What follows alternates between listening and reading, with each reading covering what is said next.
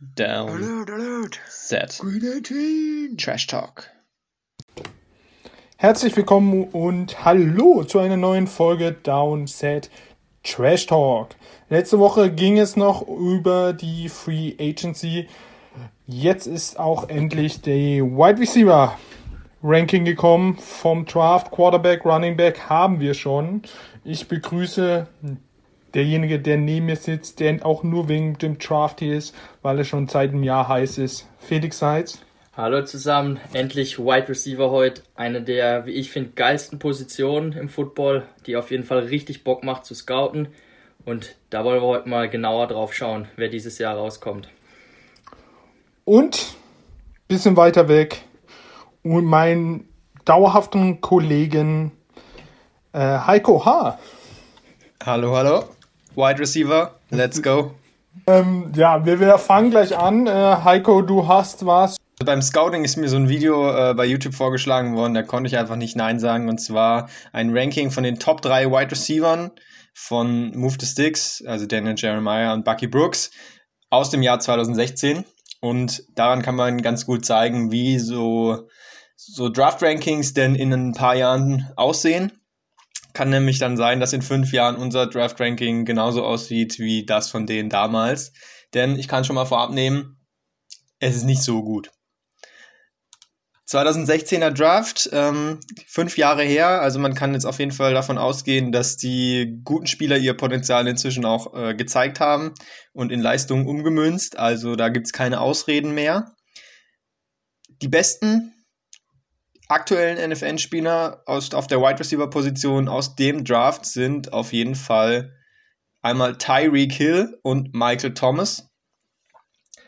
Wo genau die gedraftet wurden, sage ich gleich nochmal. Erstmal gehe ich jetzt von Bucky Brooks die Original Top 3 durch. Er hatte auf Platz 3 damals den wunderbaren Josh Doctson, gedraftet im Endeffekt von Washington, damals noch Redskins, äh, heute Football Team oder auch Hedgehogs. Wurde er gedraftet in Runde 1 auf 22 und war ein absoluter Fail, muss man schon so sagen. Der hat nie überzeugt. Da war wenig da.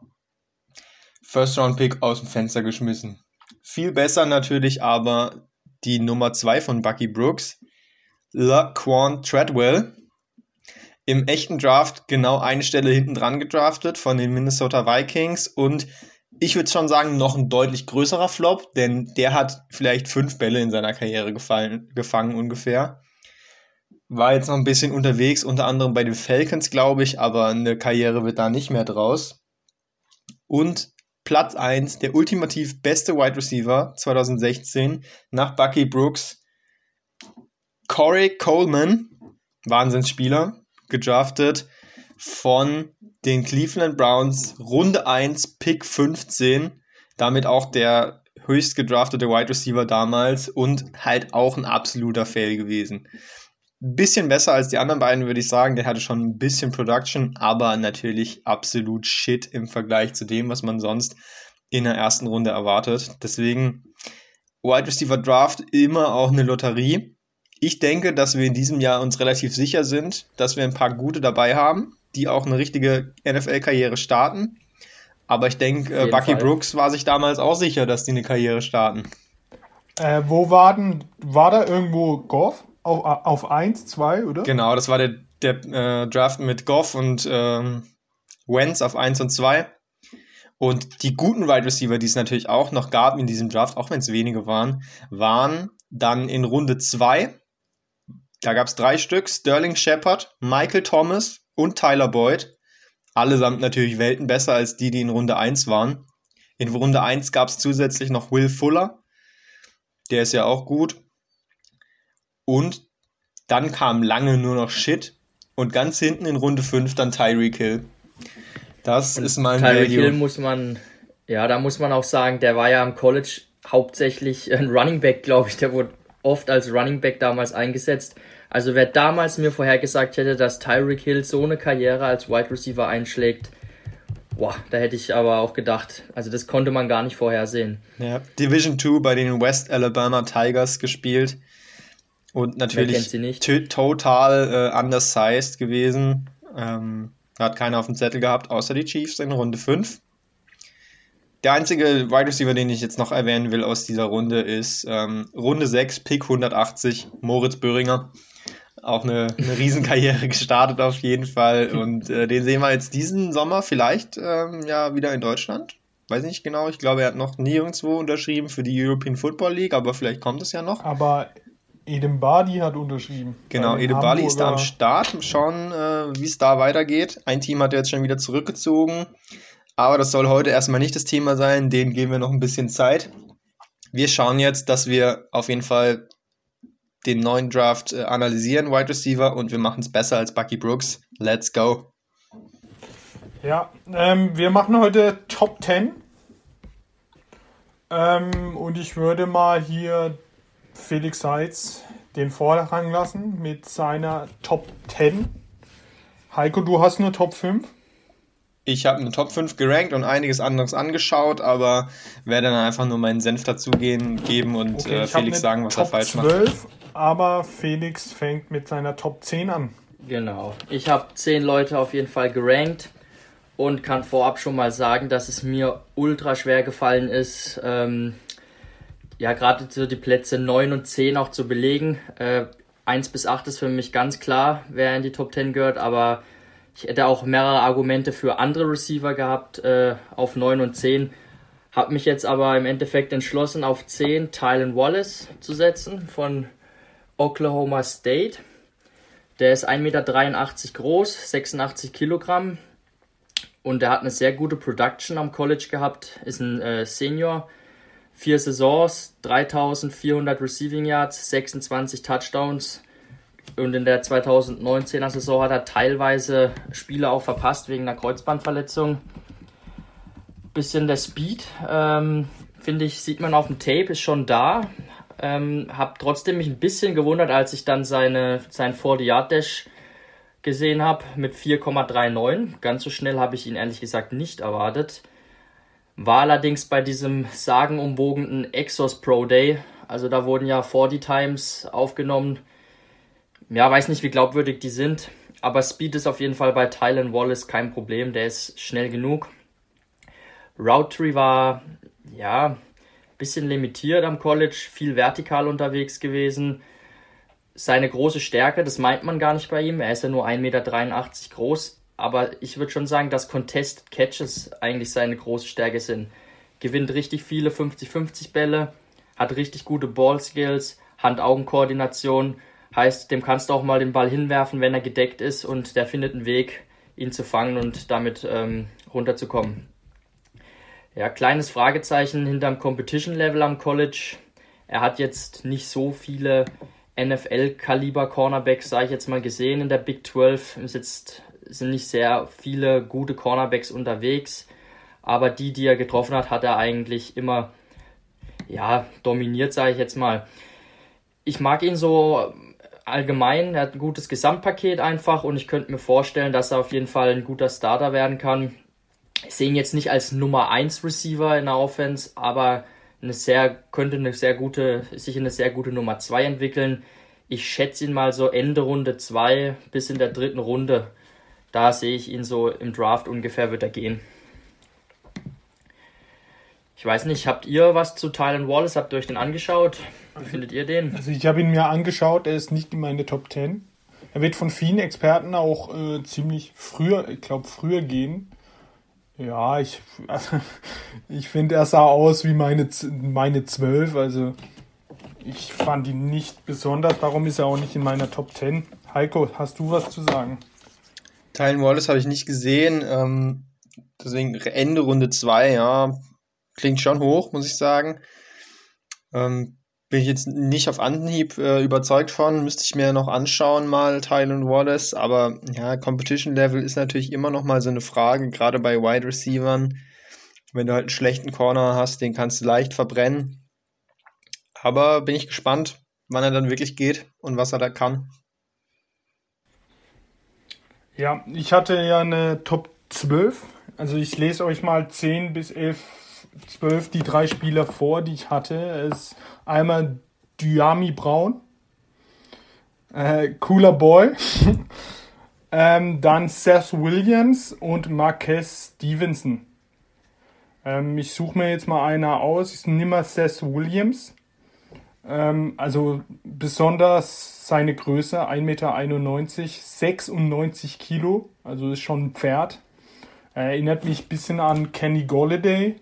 Ich glaube, den kennt jeder, der diesen Podcast hört. Ähm, also was man bei Seth Williams sagen muss, ist, das ist ein kompletter Rohdiamant. Also äh, ich habe viele Videos von ihm angeguckt, auch viel über ihn gelesen. Er ist eben, also mit seiner Größe im Luftkampf ist er extrem Red Zone, also der pflückt jedes 50-50 Ding in der Luft runter. Ähm, sein Start-Stop, also Stoppen, Karten, ist für seine Größe nicht mal so schlecht. Und was ich extrem gefeiert habe, er liebt es einfach zu hördeln. Er hördelt, glaube ich, jeden zweiten Gegner. Kann natürlich auch gefährlich werden in der NFL, wenn da andere Kaliber angesprungen kommen.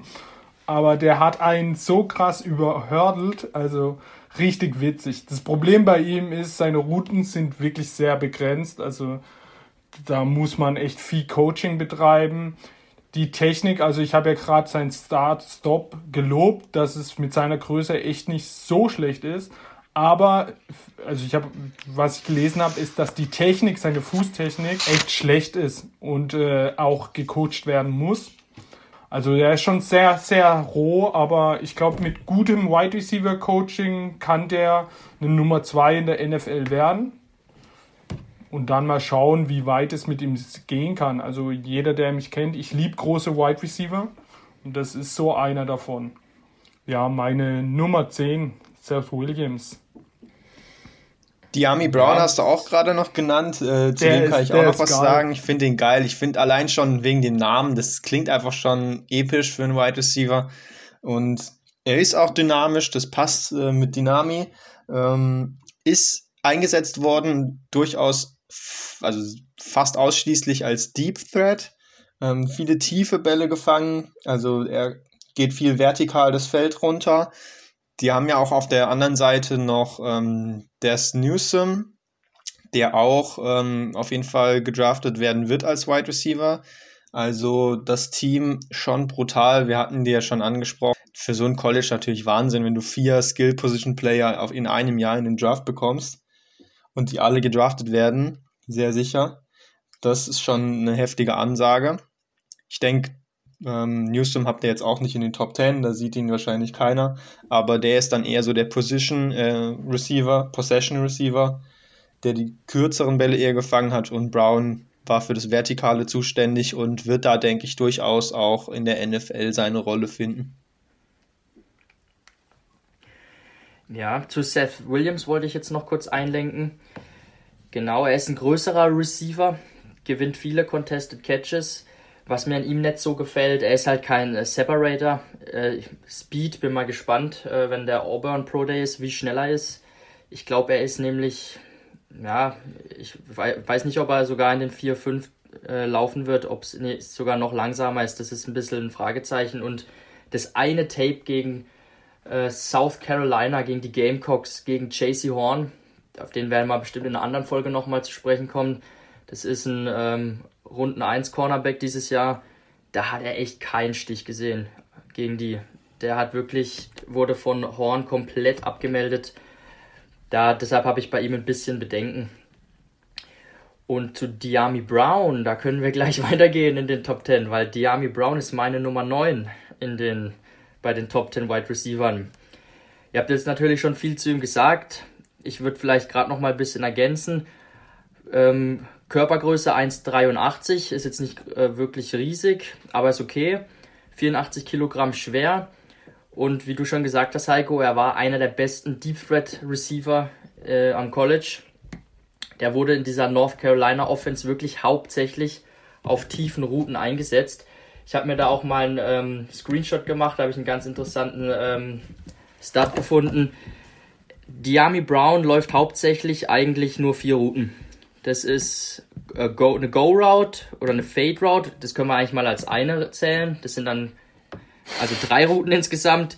Go- oder Fade-Route in 26% seiner Targets. Dann läuft er noch eine Curl Route in 26% seiner Targets. Und dann ist noch ein Deep oder ein Post oder ein Deep Post dabei mit 12% seiner Targets. Damit sind schon fast, äh, sind schon über 70% seiner Routes abgedeckt, die er am College gelaufen ist. Der ist halt wirklich nur fast auf so tiefen Routen unterwegs oder eben auf der Curl Route. Ich habe wirklich nicht, also ich kaum mal so eine Underneath Route oder ein Slant gesehen. Gibt's fast gar nicht in seinem Route Tree. Was jetzt nicht bedeutet, dass er das nicht kann. Äh, er wurde, glaube ich, einfach nicht so eingesetzt. Ich traue ihm schon zu. Der bewegt sich auch richtig gut, dass er seinen Route Tree erweitern kann und auch noch ähm, eben in Slant Routes, so schnelle Out Routes, sich da auf jeden Fall noch ähm, steigern wird und dass er das auch auf dem nächsten Level dann zeigen kann. Bin ich mir eigentlich ziemlich sicher. Und was eben seine tiefen Routen angeht, die sind top. Er hat ein richtig gutes Release. Der ist permanent tief, frei auf Tape, fischt die Bälle dann runter, die Sam Howell ihm zuwirft. Über die letzten beiden Saisons jeweils über 1000 Yards Receiving gehabt. Äh, 8 beziehungsweise in der anderen Saison 12 Touchdowns. Also ich habe ein ganz gutes Gefühl bei ihm. Ich mag ihn auch gern und ich glaube, er ist so ein Day 2 Prospect. Also könnte schon auch in Runde 2 gehen. Das traue ich ihm auf jeden Fall zu. Jupp. Ja, äh, Brown habe ich auf Platz 11. Ähm, wie du gerade gesagt hast, äh, kurz und mittel kaum kam, also man sieht einfach nichts, man Ja. sieht ihn nur lang. Und ja, seine Geschwindigkeit, Explosivität und äh, vertikale Route Running ist eben schon krass. Seine Beinarbeit ist richtig gut. Ja, also ich feiere ihn auch extrem. Allein sein Name. Ähm, meine Top 9 war Tamarian Terry. Oder ist besser gesagt Tamarian Terry. Ähm, hatte diese Saison, ich weiß gar nicht, ob sie viele Spiele hatten. Ich schaue gerade, ja. Hatte eine schwache Saison. Letztes Jahr eine Saison über 1000 Yards. Da hat er auch ordentlich abgeliefert. Ähm, ja, seine Stärke ist eben die Mischung aus Größe und Geschwindigkeit. Ähm, zu seiner Größe 1,93 Meter und 95 Kilo, also wieder sozusagen ein Vieh. Äh, brutal eben im 1 gegen 1 in der Luft. Ähm, was man eben bei ihm wirklich zu bedenken hat, ist, ähm, der hat so extreme Konzentrationsschwächen. Also der hat Drops drin, da denkst du dir, also da sieht man richtig, wie er schon auf dem Weg in die Endzone ist und auf einmal rennt er weiter und hat den Ball nicht mehr in den Händen. Ähm, was man richtig oft sieht, ist beim Snap, dass er einfach nicht bereit ist. Also der Quarterback snappt und nach drei Sekunden rennt er erst los, weil er checkt, erst dann checkt, dass das Spiel schon losgegangen ist und der Corner guckt ihn schief an und denkt sich, hä, Digga, der Ball ist schon längst in der Luft. Ähm, was man bei ihm auch noch oft sieht und es gefällt, äh, glaube ich, keinem Trainer, der gibt seine Routen so früh auf, wenn er merkt, der Ball kommt nicht auf ihn. Also dann bleibt er einfach stehen und guckt irgendwo hin und ich glaube, ja, aber ich glaube, das sind so Sachen, die kriegt jeder NFL-Coach aus ihm raus. Also ich glaube, in der NFL konzentriert er sich da schon ein bisschen mehr als in so einem Highschool-Spiel. Hoffen wir es mal. Aber sonst ein, also ein richtig großer, geiler Wide Receiver in der Red Zone. Also ja, mit 1,93 Meter eben schon ein Vieh und dann noch die, also für seine Größe wirklich nicht langsam. Ja, das war schon von Tamarian Terry. Hast du ihn denn in den Top 10? Nee, ich find's richtig spannend, dass du den so hoch hast. Alter, ich habe den mir, ich muss auch gestehen, so genau gar nicht angeguckt. Ich kenne ihn natürlich. Ähm, Tamarian Terry, der war letztes, seine letzte Saison war richtig gut. Und ich glaube, dass der halt dieses Jahr eben nicht so eine gute Saison hat und deshalb ein bisschen in Vergessenheit gerät dieses Jahr. Ja, das kann so ein, so ein ganz später Wide Receiver werden, der uns überrascht. Ja. Ist meiner, in meinen Augen. Das könnte ich mir schon auch vorstellen. Also ich habe ihn jetzt nicht in meiner Top 10, aber finde es spannend, dass du ihn so hoch gerankt hast. Ich bin mal gespannt, wie er, die, also die physischen Fähigkeiten hat er allemal. Äh, Size, also Größe, Das Speed, also der bringt schon alles mit. Ja, ich bin mal gespannt, wie es wie es aussieht in der NFL. Wenn er in ein gutes Team kommt, wo er ein bisschen Coaching. Zeit hat, gutes Coaching, hat er schon die Tools, mit denen man arbeiten kann, würde ich sagen, auf jeden Fall. Heiko, hast du ihn dir angeguckt? Nö. Der war weit hinten Dann bei den Draft-Rankings, wo ich mir die besten ausgesucht habe. Ja, der wird nicht von vielen Experten vorne gesehen. Aber ja, ein Rohdiamant. Ich feiere ihn, schaut ihn euch mal an. Bis auf seine Drops, die schaut, da schaut ihr einfach mal weg. Aber ein cooler Boy auf jeden Fall. Die Top 8 von dir, Felix? Ja, jetzt kommt ein Spieler, den ich wirklich über alles liebe und den ich eigentlich auch noch höher gerankt hatte. Aber der, also der hatte seinen Pro Day schon und hat da ultra abgerissen. Aber eine Sache, die macht mir dann doch ein bisschen Angst.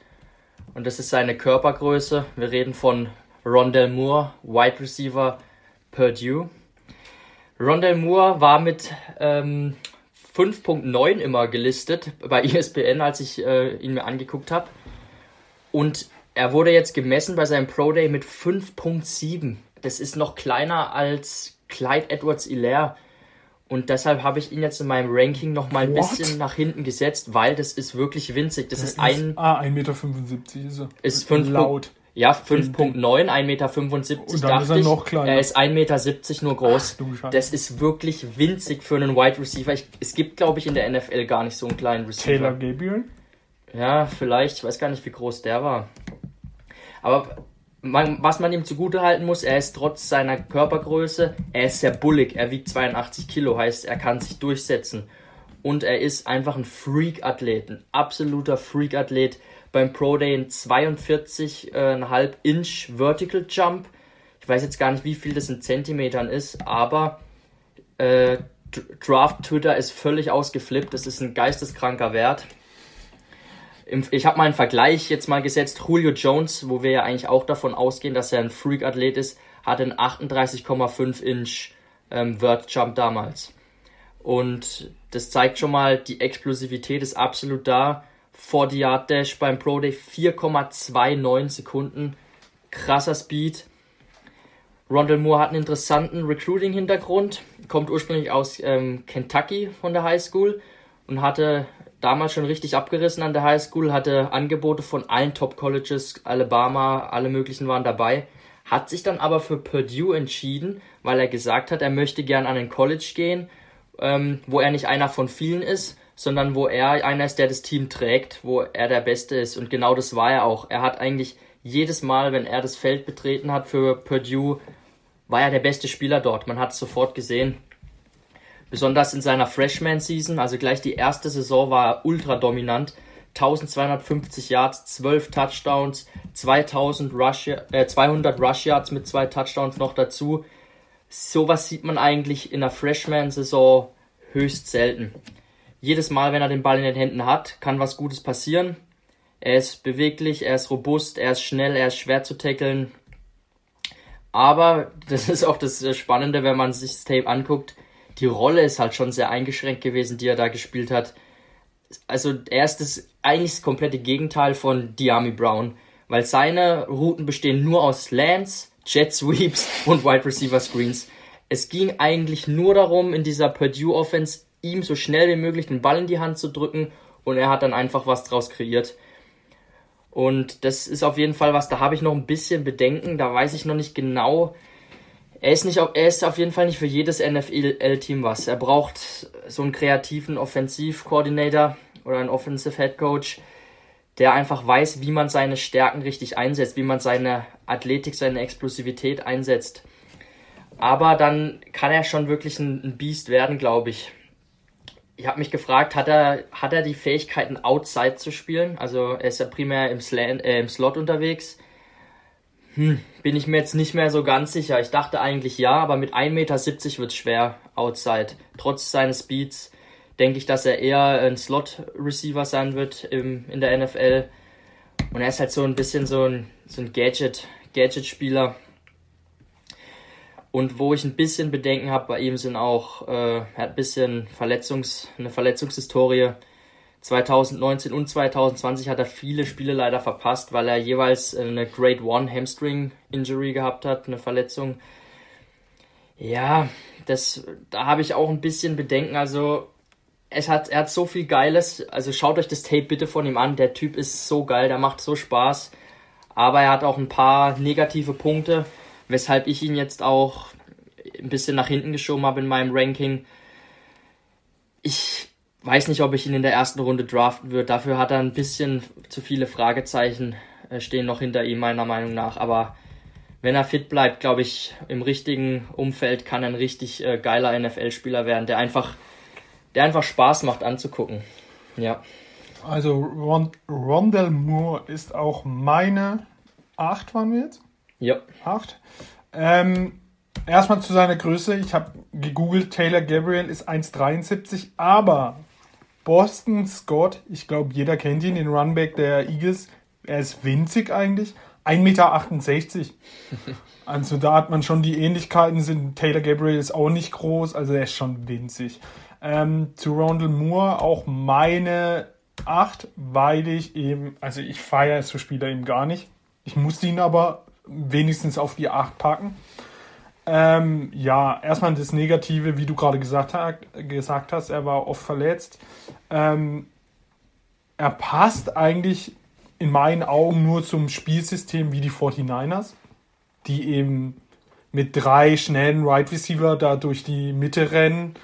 Und ich glaube, das wäre auch so in Richtung Draft so eine, vielleicht für die, für die 49ers ein neuer Wide Receiver, der da auch gut hinpassen würde in diese Offense, meine Meinung. Ähm, positiv ist natürlich äh, Schnelligkeit, Explosivität.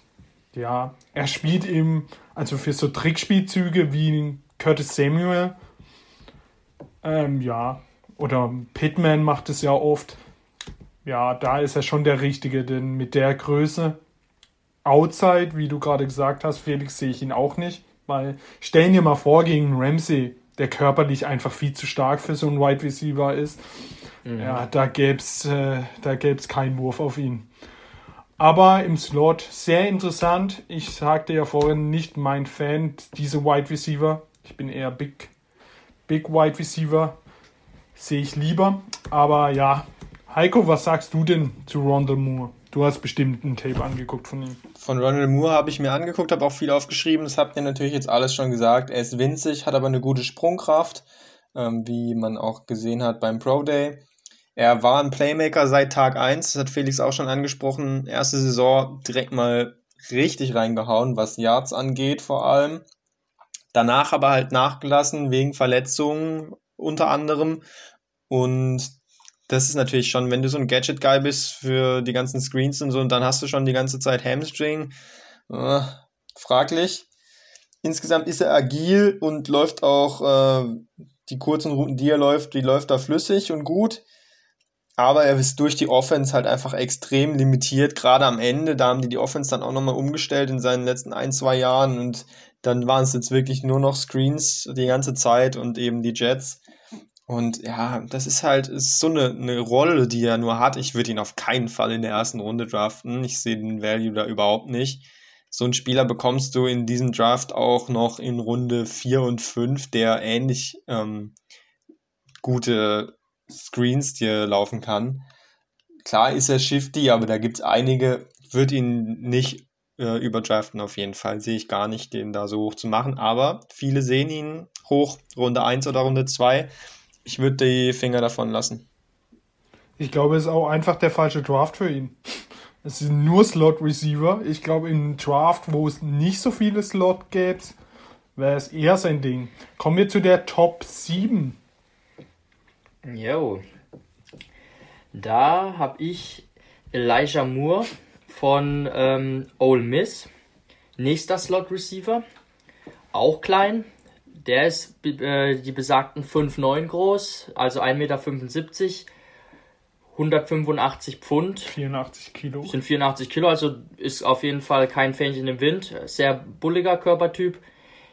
Ich weiß nicht, ob ihr das mit mir teilt, aber ich irgendwie von der Bewegung und vom Körperbau erinnert er mich ein bisschen an Antonio Brown. Dann habe ich das mal gegoogelt. Antonio Brown ist ein bisschen größer, Antonio Brown ist 5'10, aber die beiden wiegen genau gleich viel. Und ich habe irgendwie so ein bisschen Antonio Brown Swag bei ihm gesehen, so wie er seine, seine Routen läuft und so. Keine Ahnung, hat mich ein bisschen irgendwie an ihn erinnert. Ist wie gesagt ein Slot Receiver primär und eine Reception Maschine. 86 gefangene Bälle im 2020 gehabt, 1193 Yards, 8 Touchdowns. Und da sind wir jetzt beim Thema Competition. er hat es eben in der SEC gemacht und in der SEC sind eigentlich die besten Cornerbacks unterwegs am College. Und da habe ich mir jetzt mal einfach drei Spiele rausgeschrieben, wo er fett abgerissen hat dieses Jahr.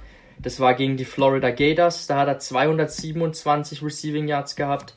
Gegen ähm, Alabama 143 Receiving Yards und gegen die äh, South Carolina Gamecocks 225 Receiving Yards. Also da war er krass unterwegs gegen Defenses mit NFL-Talent im Roster. Richtig gut. Bei ihm ist es halt, ja, er hat, finde ich, keine High-End-Trades irgendwie so. Ist jetzt nichts, wo ich sage, boah, da ist er abartig krass gut. Aber wenn ihr in seinem Spiel eine Schwäche gesehen habt, sagt mir bitte Bescheid, weil ich habe einfach keine Schwäche gefunden so richtig. Er kreiert konstant Separation, richtig guter Route Runner, spielt tough durch die Mitte, bricht Tackles, hat verlässliche Hände, wenige Drops, gewinnt auch häufig in Contested Catch Situationen. Also ich sehe ihn. Ich habe nur eine Sache gefunden, weil ich habe genau das gleiche gedacht und ja. habe so lange gesucht, bis einer was Negatives geschrieben hat. Und die meinten, er hat Probleme gegen einen gleich starken Corner. Also wenn es im 1 gegen 1, wenn der Corner wirklich was drauf hat, da hat er Probleme. Aber ja, also das ist ja schon meckern auf sehr hohem Wenn dein Gegenspieler gut ist, hast du immer Probleme. Von so daher, ist es ja darum ich. Ich sehe ihn, ich sehe ihn als ein safes Prospect. Ähm, und ich erwarte eigentlich, dass er ein guter NFL-Starter wird. Der ab, den kannst du ab Tag 1 äh, reinwerfen und der wird sein Ding da machen. Ich habe schon ein paar Mock-Drafts gesehen, unter anderem von Daniel Jeremiah, der ihn teilweise in Runde 1 gemockt hat. Weiß ich jetzt nicht, ob der Value für so einen Slot-Receiver in Runde 1 da ist, aber Runde 2 sehe ich ihn absolut. Da wird er gehen, denke ich. Also, ich habe ihn auch auf der 7, genauso wie du. Also, wir haben uns nicht angespro äh, aus, äh, abgesprochen. abgesprochen. Ja. Ähm, Augen-Hand-Koordination ist echt, also er hat richtig gute Hände, der fängt richtig schwierige Bälle passt sich, also es waren sehr viele schlechte Würfe, wo er sich anpasst und sie doch noch holt, weil er eben nicht wie ein Tamarin Terry abschaltet, sondern wenn er geht hinterher und rettet den Wurf dann noch. Der ist, auch wenn der Ball nicht auf ihn geht, ist er sehr, sehr fleißig, rennt seine Routen zu Ende und ist ein sehr guter Route Runner. Der Rest hast du ja alle schon gesagt. Auch meine Top 7. Heiko, du hast ihn bestimmt angeschaut. Ja, Felix, äh, der Vergleich mit Antonio Brown, der ist schon nicht so, so falsch. Ähm, kann man schon nachvollziehen. Der Unterschied ist halt, dass Antonio Brown äh, bewiesen hat in seiner Karriere, dass er auch outside eben gegen Press ähm, Ja, genau. Also kann. Also der, ich fand eher, der Vergleich war eher so auf Körperbau und wie, wie sie sich bewegen verglichen. Ja. Jetzt nicht auf den Spielstil direkt, aber so von der Bewegung her und von ja. der, von der, vom Äußeren, so von der Optik erinnert er mich irgendwie an ihn eben. Ja, das ist ja auch völlig legitim, weil Antonio Brown war ja vom Körper her jetzt nicht so der klassische Nummer 1 Outside Receiver, aber hat es eben trotzdem gut gespielt und das ist natürlich auch eine Entwicklungssache. Also sagen wir jetzt nicht, dass Elijah Moore dafür nicht ähm, noch die nötigen Fähigkeiten entwickeln kann. Aber wie du sagst, ähm, ab Tag 1 in der Slot oder als Nummer 2 Receiver ähm, durchaus brauchbar. Vielleicht so eine perfekte Rolle, wie jetzt Calvin Ridley die letzten Jahre hatte, mit noch einem krassen Nummer 1 Outside Receiver im Team zusammen, dann kann er da auch äh, ähnlich starke Zahlen vielleicht abliefern. Ja. So, unsere, also deine erstmal, deine Top 6. Meine Nummer 6 ist Terrace Marshall Jr. von der Louisiana State University. Ja, da habe ich lang rumgemacht. Ich hatte ihn erst ein bisschen weiter hinten. Habe ihn dann aber doch wieder vor, einfach aus dem Grund, weil ich das Gefühl habe, dass dieses Jahr eben viele Slot-Receiver gibt und es ist schwierig auch diese, äh, diese Outside-Receiver zu finden, die eigentlich ein bisschen höheren Value haben. Und Terrace Marshall kann auf jeden Fall Outside spielen. Von seinen physischen Voraussetzungen ist ein ehemaliger Five-Star-Recruit, ideale Körpergröße 6'3, 203 Pfund schwer. Hat eben die 2019er Saison mit Joe also, Burrow. Um es zu übersetzen, 1,91 Meter und 91 Kilo. Genau. Ähm, mit Joe Burrow 2019 hat er Outside gespielt. Und da hat er 671 Yards und 13 Touchdowns gehabt. Und dann hat er 2020 die Rolle von Justin Jefferson im Slot übernommen, weil der Slot ist ähm, eine sehr wichtige Position, habe ich gelesen, dieser LSU-Offense. Deshalb haben sie ihn dann da reingepackt und auch da konnte er überzeugen. Wieder 731 Yards und 10 Touchdowns. Und wenn ich das so lese, dann sind es 23 Touchdowns in zwei Saisons und daraus schließe ich, dass er echt eine Maschine in der Red Zone ist. Er hat, ich habe dann äh, einen Stat rausgefunden, 21,6% seiner gefangenen Bälle waren ein Touchdown. Das ist ein saftiger Wert auf jeden Fall. Ja, er ist einfach ein Top-Athlet, guter Speed. Ich bin mal gespannt. Der Pro Day war noch nicht von LSU, aber ich erwarte ihn schon äh, mit einer guten 40-Time. Ja, solides Route Running und hat halt einen super Catch Radius, sehr lange Arme. Eben ist ja auch groß. Vielleicht sogar den besten Catch Radius aller meiner Receiver, die jetzt in der Top 10 hier zu finden sind. Eine Sache ist ein bisschen negativ. Da hat er ein bisschen Konzentrationsprobleme beim Fangen. Sieben Drops bei 55 fangbaren Bällen ist jetzt nicht optimal. Das ist jetzt nicht das, was du gerne siehst. Aber ich denke, ähm, dafür sollte man ihn jetzt auch nicht verurteilen. Das ist was, woran man arbeiten kann. Und ich könnte mir denken, dass wir ihn in Runde 1 sehen. Halte ich nicht für ausgeschlossen. Ja, ähm, Terrace Marshall Jr., auch meine im Top 6. Ähm, ja, du hast viele schon gesagt. Erinnert mich an Cortland Sutton. So von der Spielart körperlich. Ähm, ja, positiv natürlich seine Größe. Trotz seiner Größe auch schnell. Ich glaube, das muss man sein, wenn man da vorne spielt. Er läuft sehr hart, also der geht wirklich gar keinem Tackling aus dem Weg. Ähm, ja, negativ, dass er mit seiner Größe muss er einfach noch das Blocken lernen, aber ich glaube, wie wir es schon bei den Running Backs gesagt haben, im College ist Blocken nicht so das Ding. Das lernen die alle noch richtig in der NFL, denn da muss man blocken können. Ähm, und dann, ja, er kann jetzt nicht jede Route explosiv laufen, aber er ist groß, er ist ein Red Zone Monster. Ich habe ihn auch auf der 6 und ja, ich feiere ihn schon, wie jeden großen Receiver. Heiko, was sagst du zu Terrace Marshall Jr.? Ich bin, was den Draft angeht, auch ein Fan von großen Receivern, weil die einfach rar sind und sehr wertvoll, wenn du da einen richtig guten hast. Ähm, ist nur die Frage, ob er einer ist. Aber die von euch genannten Punkte, die habe ich hier auch alle auf dem Zettel. Erstmal Measurements sind natürlich außerordentlich gut. Und erster Punkt bei mir auf dem Zettel dann auch Catch-Radius.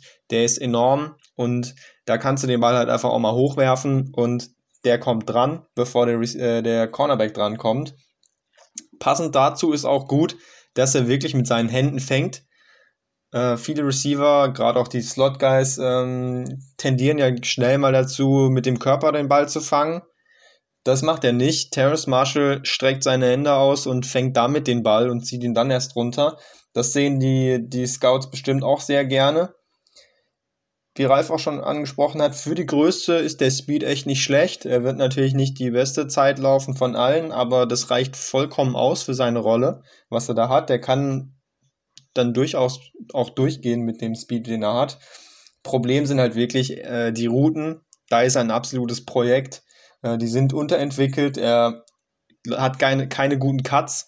Die sind oft äh, zu soft, seine Cuts. Und er läuft dann ähm, eben keinen harten Out, sondern eher so ein äh, Bogen oder eben auch in. Das ist ähm, ein Problem und da ist die Frage, ob man sich zutraut, als Team ihm noch bessere Routen beibringen zu können. Oder ob man denkt, das kann er nicht mehr lernen, aber ich denke, da ist schon noch ein bisschen Potenzial. Und der wird natürlich gedraftet nach den äh, körperlichen Voraussetzungen, aber ich sehe ihn auch äh, als wertvollen Spieler in diesem Draft, weil es so einen wie ihn kaum nochmal gibt. Genau, er hat halt so ein Skillset, wie man wie es nicht häufig jetzt hat in dieser Draftklasse. Und deshalb könnte ich mir vorstellen, das pusht ihn am Draftboard auf jeden Fall nach oben. Und äh, nochmal zu deinen, äh, ob er alle Routen laufen kann. Ich glaube, das beste Beispiel bei diesem Wide Receiver ist immer noch DK Metcalf. Die können, also ich glaube, dass man diesen großen Wide Receiver, die Talent besitzen, kann man, glaube ich, jede Route beibringen. und auch dementsprechend einsetzen. Aber kommen wir zu der Top 5. Und ich habe Angst, dass wir schon wieder das gleiche haben. Wir haben auf jeden Fall das gleiche. Und jetzt kommt ein Spieler, oh Mann, das ist my boy. Ich liebe den Kerl. Das ist Kadarius Tony von den Florida Gators. Der ist einfach geil, ich mag den richtig. 1,83 Meter groß, 88 Kilo schwer. Also der ist nur 3 Kilo leichter als Terrace Marshall. Aber fast 10 Zentimeter kleiner. Also bulliger Typ auf jeden Fall. Der hat einfach ein einzigartiges Skillset. Größte Stärke, Yards after Catch, ultra gefährlich mit dem Ball in den Händen, hat in den letzten beiden Saisons 32 gebrochene Tackles bei 80 äh, Catches. Unglaublich shifty der Junge, gute Contact Balance und dabei ist er auch nicht langsam. Also er hat soliden Speed. Bei ihm bin ich auch gespannt auf die 40 Time. Ich glaube, die wird auch relativ gut sein. Hauptsächlich ist er im Slot unterwegs, läuft jetzt keinen besonders ausgeprägten äh, Route Tree, aber die wenigen Routen, die er läuft, die läuft er unfassbar krass. Also ich weiß nicht, ob ihr die Highlights gesehen habt mit diesen Whip Routes. Also vielleicht kurz zur Erklärung eine Whip Route. Der Receiver zieht kurz nach innen und dreht sich dann schnell wieder nach außen weg.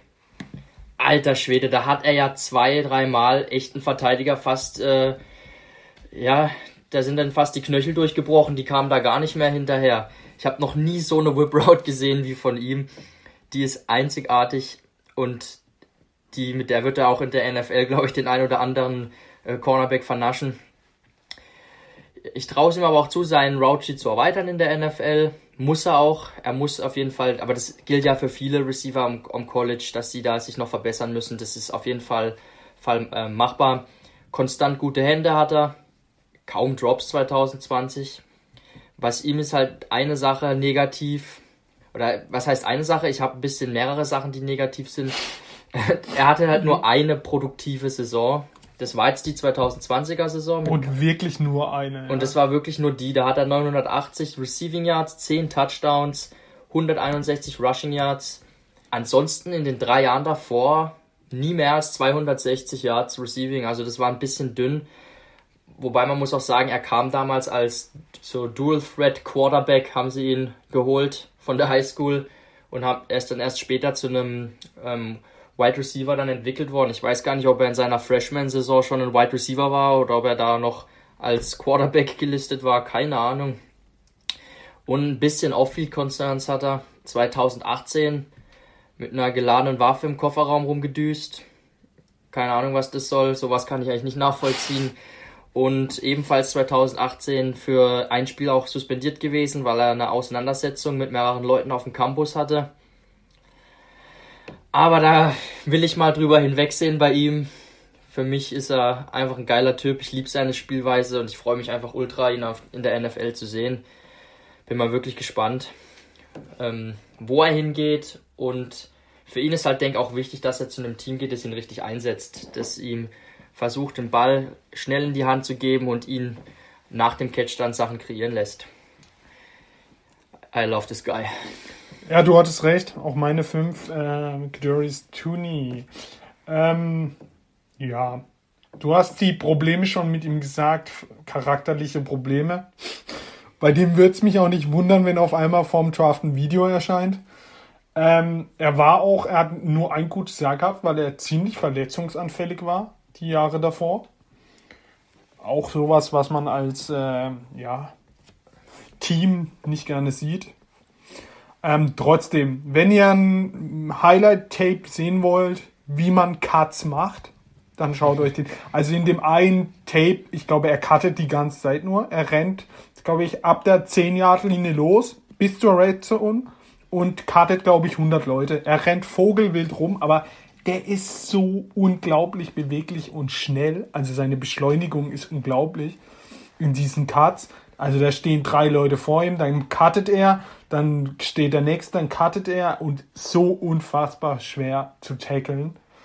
Also ist schon, also das Tape ist schon witzig, sehr, sehr witzig. 1000, fast 1000 Yards, 10 Touchdowns, also 250 Yards mehr als gerade eben Terrence Marshall. Ja, der hat schon Spaß gemacht. Zehn Touchdowns und das, obwohl ein Tight End neben ihm steht, der, glaube ich, jeden Ball in der Endzone bekommen hat. Äh, Kyle Pitts. Ja, also der macht schon Spaß. Heiko, du hast ihn zu 100% gesehen und auch gefeiert, wie ich dich kenne.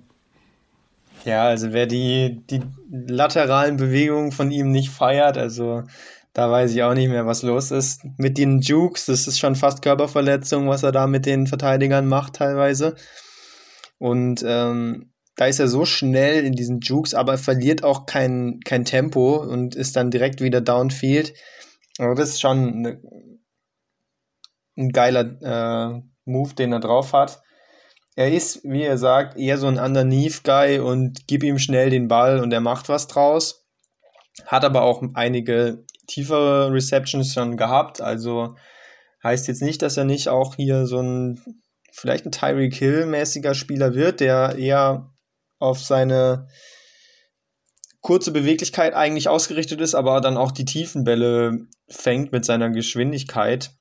Er sieht auch, finde ich, ein bisschen ihm so ähnlich mit den, mit den gefärbten Dreadlocks und so und mit dem, mit dem Grinsen im Gesicht kam mir da schon Tyreek Hill äh, in den Kopf, wenn ich ihn gesehen habe, also ohne Helm jetzt mal gesagt.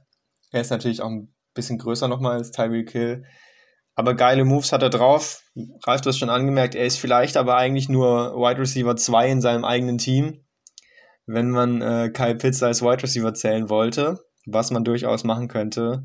Der ist natürlich nochmal körperlich ein ganz anderer Typ, aber auch ein Wahnsinnskerl. Ich denke, der wäre auch in unseren Top 5, wenn wir ihn als Wide Receiver zählen würden, aber der ist als äh, Tight End im Draft und wird da auch gedraftet werden.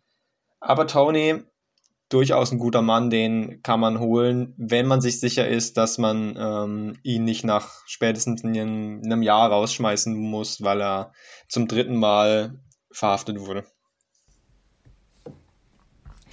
Ja, kommen wir zu den zu der Top 4. Auch da haben wir, ich habe schon gespickelt, den gleichen. Hau raus, Felix. Ich wollte noch kurz wissen, Heiko, war Tony auch deine Nummer 5? Ja, ich habe sogar kurz überlegt, ob ich ihn nicht auf die 4 sogar hochschieb, weil er geil ist, aber mit dem Off-Field-Problem ist dann doch recht klar gewesen, dass er auf 5 äh, wohl richtig aufgehoben ist. Das bedeutet dann wohl, dass wir die gleichen Spieler in der, in der Top 5 haben. Da bin ich jetzt nur mal gespannt, wie wir sie gerankt haben. Darum unsere Top 4. Ein Typ mit schon einem legendären Namen, wie ich finde, wenn man Rashad Bateman heißt, kann man eigentlich nur geil werden in meinen Augen. Ähm, von Minnesota. 1,88 Meter groß, 95 Kilogramm schwer, hat also auch die Maße, also gute Maße, auch ein bisschen dann ein größerer Receiver in dieser Klasse. Ich bin ein Riesenfan von seinem Spiel. Er ist ein sehr kompletter Receiver, richtig guter Route Runner, super Release an der Line of Scrimmage. Dadurch ist er halt ähm, konstant am Separation kreieren. Hat richtig gute Hände. Ich weiß nicht, ob ihr diese zwei oder diesen einen One-Hand-Catch mal gesehen habt auf dem Tape. Der war geisteskrank gut. Ähm, 2019 hat er ähm, Großteil der Saison Outside gespielt. Da hat er 1200 Receiving Yards und 11 Touchdowns. 2020 hat er erst äh, ein Opt-out gewählt, weil er sich, also er hat zur Erklärung, ich glaube Asthma und äh, hat sich dann entschieden, nicht zu spielen, hat sich allerdings trotzdem mit äh, Corona infiziert gehabt dann, ähm, sogar, glaube bevor die Saison angefangen hatte. Hat aber auch sehr viel Gewicht anscheinend verloren. Ich habe da mal ein Interview von ihm gehört. Da hat er echt zu kämpfen gehabt, ihm ging es auch echt dreckig. Hat es dann aber überstanden und hat sich dann entschieden, nach überstandener Corona-Erkrankung doch 2020 zu spielen und hat dann ein paar Spiele noch absolviert in dieser Saison. Da war er viel im Slot eingesetzt und hat in fünf Spielen 472 Receiving Yards und zwei Touchdowns gehabt. Liest sich jetzt nicht sonderlich krass, aber lasst euch davon nicht täuschen. Der Typ ist ein Baller, auf jeden Fall. Ich finde, ja, der ist, der bewegt sich richtig gut. Ähm, so Route Running Style könnte ich mir vorstellen. Ich will jetzt nicht sagen, dass er Devonta Adams wird, aber so von der, von den Bewegungen her und so, äh, so ein bisschen ein Vergleich zu ihm, ohne jetzt da ihn komplett mit ihm vergleichen zu wollen, auf jeden Fall. Speed ist gut. Bei diesem Exos Pro Day wurde auch mit einer 4-4 gemessen beim 40 Yard Dash. Also war auch für viele eine Überraschung. Aber ich habe ja am Anfang gesagt, diese Exos Pro Day Zahlen, die müssen wir ein bisschen mit Vorsicht genießen. Aber Speed ist auf jeden Fall da. Und ist ein Day One Starter für mich. Wird eine gute NFL-Karriere haben. Ich mag sein Skillset, alles in allem. Und er ist, ja, es ist ein sehr gutes Prospect in meinen Augen. Ja, auch meine Top 4. Geiler Name einfach, auch geiler Typ. Ähm, was man beim Tape immer merkt und wenn ich das sehe, dann weiß man schon, da hockt ein guter Wide Receiver. Wenn die Flagge schon fliegt ge äh, gegen den Corner, er nur gefault wird, aber den Ball trotzdem in den Händen hat. Das ist immer ein gutes Zeichen. Ähm, ja, seine Größe hat Felix schon angesprochen, 1,88 Meter, 95 Kilo. Boah. Vieh tolle Hände, sehr tolle Hände. Also auf Tape sieht man echt sehr viele schwierige Bälle in der Red Zone auch, die er runterbringt. Ähm, ja, sehr guter Route Runner. Ah, der macht schon Spaß. Also, Heiko, was sagst du zu ihm? Ja, geiler Mann. Ähm, Felix hat schon gesagt, mit Opt-out, Opt-in. Aber wenn man ihn spielen sieht, man sieht einfach gute Routen. Er läuft wirklich schöne, gute Routen. Ähm, das kann er. Und nach, nach dem Catch ist er auch gut. Und du hast ja auch schon angemerkt, er ist auch ähm, hart genug, um den Hit zu nehmen. Lässt sich davon nicht beirren. Der setzt auch gern mal einen noch mit einem Stiffarm auf den Boden. Also auch das kann er. Der ist schon so ein ziemlich komplettes Paket eigentlich. Er könnte, das habe ich mir aufgeschrieben, gerne noch 5 bis 10 Kilo drauflegen, meiner Meinung nach. Aber das hat natürlich dann wahrscheinlich auch nochmal mit dem zu tun, was Felix schon gesagt hat, dass er durch Corona nochmal ein bisschen abgenommen hat. Also ich habe ihn jetzt nicht nochmal angeguckt äh, beim Pro Day, ähm, ob er da schon ein bisschen mehr drauf hatte als beim Tape. Aber ich denke, das sollte kein Problem sein, wenn die NFL-Teams das auch so sehen. Dann wird er da auf jeden Fall noch ein paar Kilo draufpacken. Und das wird ihm dann wahrscheinlich auch nochmal ein bisschen so in den in den Press-Situations helfen gegen die Cornerbacks outside, wenn er da spielt. Aber mit dem kann man eigentlich nicht mehr so viel falsch machen, würde ich sagen. Und ich denke, der ist dann hinter den Top 3 Receivern ähm, auch Ende der ersten Runde noch auf dem Board und da sind dann natürlich auch geile Landing-Spots. Also wenn er jetzt zum Beispiel bei den Packers oder so ein Team landet, die einfach schon gut sind und deswegen spät draften, das wäre schon ein, ein, Hit für ihn. Also er muss hoffen, dass er Ende Runde 1 geht und nicht Anfang Runde 2 dann wieder zu einem Shit-Team. Das wäre für ihn ideal. Also Rashad Bateman und Devonta Adams in einem Team mit Aaron äh, Rodgers. Uh, da bekomme ich Schiss als Chicago Bears-Fan, wenn ich sowas höre.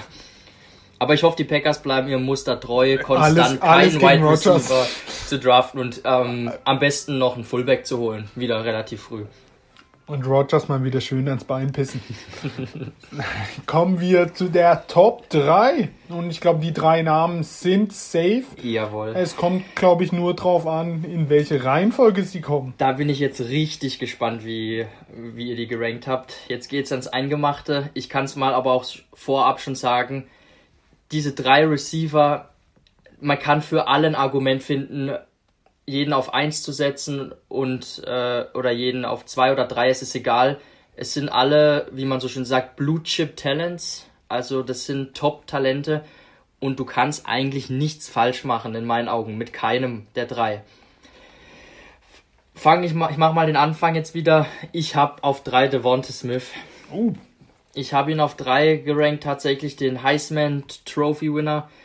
Der ist jetzt natürlich den meisten im Gedächtnis, weil die anderen beiden, der eine war verletzt, der andere hat gar nicht gespielt diese Saison. Deshalb ist den Leuten Devonta Smith im Gedächtnis, weil er hat einfach eine geisteskranke Saison abgeliefert. 1850 äh, Receiving Yards, 23 Touchdowns. Es war ein Genuss, dem zuzugucken. Der hat diese ähm, Alabama Offense maßgeblich mit zum Titel getragen. Er ist 1,85 Meter groß und ich habe mir jetzt aufgeschrieben 79 Kilogramm. Allerdings bin ich damals noch davon ausgegangen, dass er 175 Pfund wiegt. Er war ja jetzt beim Alabama Pro Day und da wurde er mit 170 Pfund gemessen. Und da muss ich sagen, das ist auch der Grund, warum ich ihn jetzt auf der 3 habe. Da habe ich schon echt Bedenken, muss ich sagen. Hinter diesem Gewicht, er ist echt ein Federgewicht. Er ist zwar groß, aber er ist sehr schmal, sehr dünn.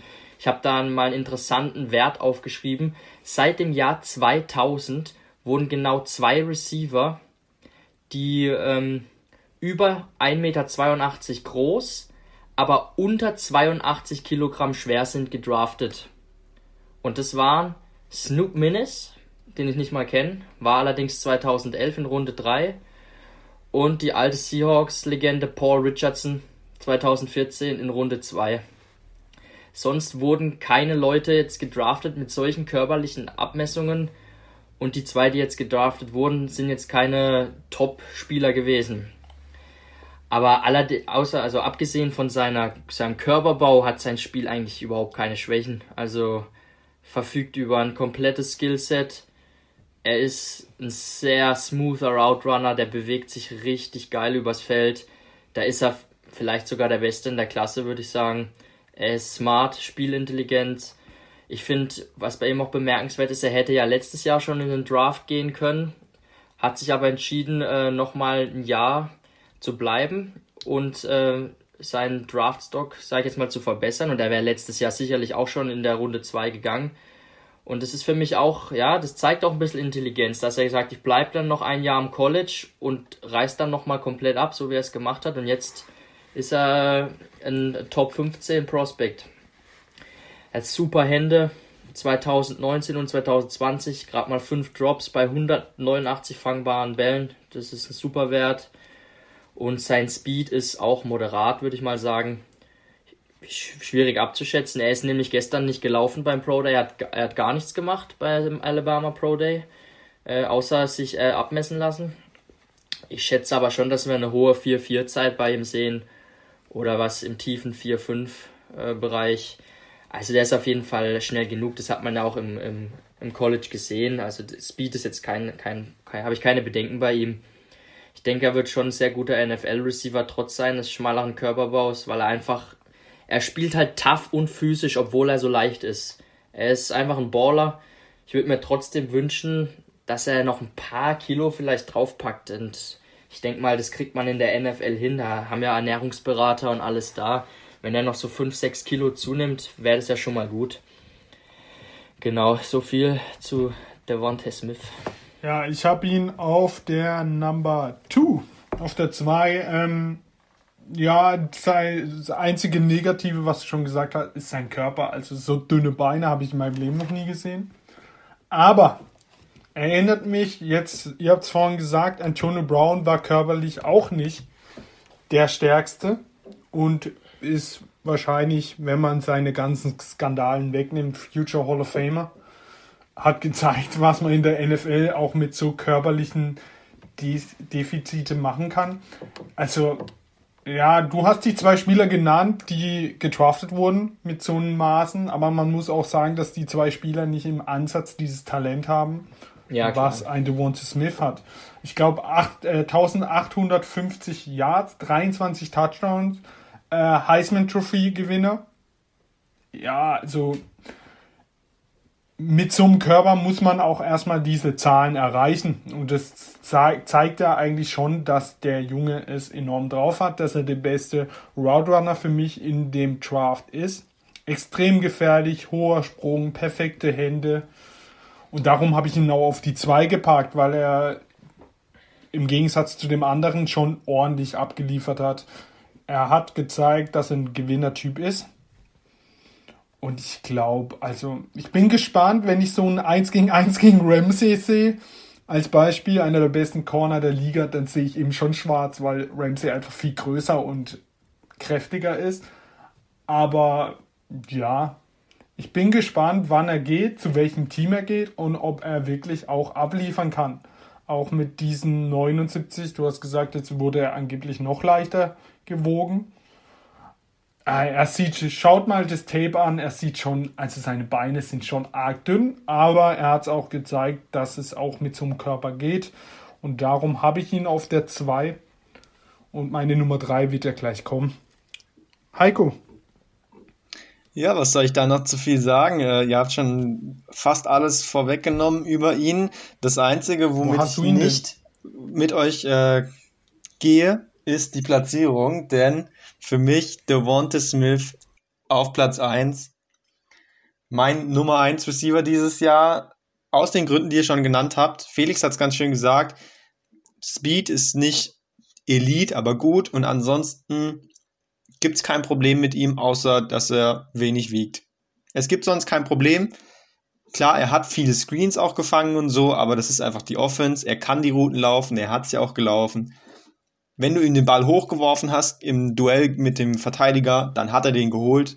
Im Zweifel mit einer Hand. Er wurde da nicht äh, gemanhandelt, sage ich mal, von größeren physischen Cornern. Er spielt selbst physisch, auch wenn er ein, ein Lauch ist. Überhaupt kein Problem bisher gewesen für ihn in seiner Karriere, dass er so dünn war. Es sieht halt einfach nur komisch aus und man hat Angst, dass er sich verletzt, aber er war ja nie verletzt. Die anderen haben sich verletzt und er war immer fit. Also eigentlich hat man kein Recht, seinen Körper anzuzweifeln, denn mit dem Körper hat er die letzten Jahre alles abrasiert. Er ist irgendwie immer offen und wenn es nicht ist, dann holt er trotzdem noch den Ball. Ich hatte eigentlich erst so, nachdem ich gelesen habe, Rankings und so, hatte ich eigentlich jemand anders auf eins, aber dann habe ich mir nochmal die, die Tapes angeguckt und ich, ich konnte ihn einfach nicht, nicht auf die Eins setzen. Für mich ist er der Beste. Wow, da gehen wir gut auseinander. Ja, für mich, für mich war es auch eher, ihn auf die 1 zu setzen, anstatt auf die 3. Da bin ich auch bei dir. Kommen wir zu Felix seine Top 2, wahrscheinlich zu meiner Top 3 und wahrscheinlich auch zu Heikos Top 3. Yes. Das ist nämlich der Teamkollege von Devonta Smith. Ähm, wir reden jetzt von Jalen Waddle. Auch Alabama. Jalen Waddle ist ein Freak-Athlet. Nicht besonders groß, 1,78 Meter, aber ähm, ja, bulliger Körperbau, z- da- 82 Kilogramm. Und er ist ein absoluter Speedster. Also sein Speed ist vergleichbar mit dem von Henry Rux. Den haben wir ja letztes Jahr ähm, als ersten Receiver gesehen, der vom Dra ähm, Draftboard ging, auch von Alabama. Ich habe dann ein Video gesehen, wo die zweimal äh, am College äh, gegeneinander gelaufen sind. Die waren genau gleich schnell. Aber jetzt ist der große Unterschied und lasst euch jetzt nicht abschrecken, weil ich jetzt ein bisschen mit Rux vergleiche, ist ja nur der Speed. Waddle ist viel, viel, viel agiler und beweglicher als Rux. Also Rux war halt einfach Straightline Speed, aber überhaupt nicht äh, beweglich und der wurde halt völlig overdrafted, nur wegen seiner schnellen 40 Time von den Raiders damals. Waddle ist, ist ein anderer Typ. Da habe ich jetzt mal den Vergleich, ich vergleiche eher Jalen Waddle mit Tyreek Hill, So hätte ich es auch gesagt. Ja. weil Waddle, du, du findest einfach, ich habe ihn auch auf die 2 gesetzt, weil du findest so eine Combo aus Speed und Agilität. Sowas ist einfach ultra selten. Das, das findet man nicht häufig und das vereint Jalen Waddle. Er hat, ähm, das ist ein sehr interessanter Wert, Career Receiving Yards pro gelaufener Route seit 2015. Da habe ich jetzt mal die letzten Alabama Receiver mir rausgepickt. Waren ja sehr gute die letzten Jahre. Da hatte, also wir reden jetzt nur von pro, Yards pro gelaufener Route. Da hat äh, Calvin Ridley 2,4 Yards gehabt in seiner ganzen Alabama-Saison. Judy hatte 3 Yards pro gelaufener Route über seine ähm, Alabama-Karriere. Devonta Smith 3,1 Yard per Route und Jalen Waddle 3,6 Yards pro gelaufener Route nochmal deutlich über den anderen und das zeigt für mich einfach, dass er ein absoluter Big Time Big Time Playmaker ist. Er hat ja 2020 leider nur in vier Spielen äh, spielen können, weil er sich dann, ähm, ich glaube, Sprunggelenk hat er sich dann verletzt. Ich glaube sogar äh, gebrochen. Ähm, gar nicht so ohne die Verletzung gewesen. Aber da hat er in vier Spielen 560 Receiving Yards und vier Touchdowns gehabt und hat damit Devonta Smith sogar übertroffen. Also als die beiden diese Saison zusammen auf dem Feld standen, hatte Jalen Waddle mehr Receiving Yards als Devonta Smith. Dann hat natürlich die Ankle Injury ihn aus dem Verkehr gezogen und dann ging die große Devonta Smith Show erst so richtig los. Aber Waddle ist einfach, er ist einfach speziell. Also mit seinen Fähigkeiten und mit seinem Speed diktiert er natürlich gegnerische Coverage. Du kannst ihn eigentlich im 1 gegen 1 überhaupt nicht decken. Ähm, du brauchst immer als Cornerback eine, eine Safety-Hilfe hinter dir. Also was der, wie der den äh, Cornerbacks da davongelaufen ist, das war wirklich ein Genuss, dem zuzusehen. Und er ist halt ein, ein komplett anderer Receiver-Typ, sag ich jetzt mal, als Devonta Smith. Devonta Smith kann ich mir schon vorstellen als so dominanter, auch Outside-Receiver mit seinem guten Route-Running und so. Aber Jalen Waddle bringt dir halt so dieses Speed-Element, wo ich denke, es wäre gut, wenn er in der Offense ist, wo ein, wo ein großer Outside-Receiver ist und dann Jalen Waddle, die die gegnerischen Cornerbacks dann reihenweise verbrennen kann und immer wieder die, äh, die gegnerische Abwehr dazu zwingt, tief abzudecken. Oh ja, ich, ich mag den Jalen Waddle. Das wäre so ein Spieler, den würde ich mir für mein Team, für meine Bears wünschen. Das fände ich ultra geil. Der in Ergänzung zu zum, eben zum Beispiel Allen Robinson, das wäre einfach ultra geil. Ja. Ähm, ja, meine Nummer drei. Ich habe ihn auch verglichen mit Tyreek Hill. Das Problem, also erstmal das Positive, ein kranker Returner auch. Ja, stimmt, das habe ich Also, gar nicht erwähnt. Ja, der sehr rennt- guter Returner. rennt paar in die, äh, macht paar Returns in die Red Zone rein. Ähm, Explosivität, Game Changer, also auf dem freien Feld einfach nicht zu stoppen. Also wenn der Meter vor sich hat, oder besser gesagt Yards, ja, die macht er auch. Ähm, das Negative, ja, natürlich seine Verletzung. Man kann jetzt einmal das Negativ und einmal positiv sehen. Er war alle, eigentlich im College nie die Nummer 1. Er hatte sehr, sehr heftige Mid-Receiver. Ja, Smith, Rux. Aber man hat ihn trotzdem immer auf dem Schirm gehabt. Also das kann man ja auch positiv sehen, dass er sich trotz dieser starken Konkurrenz in Alabama sich, also er hat immer seine Zahlen gebracht, die jetzt nicht so krass sind wie bei äh, Smith.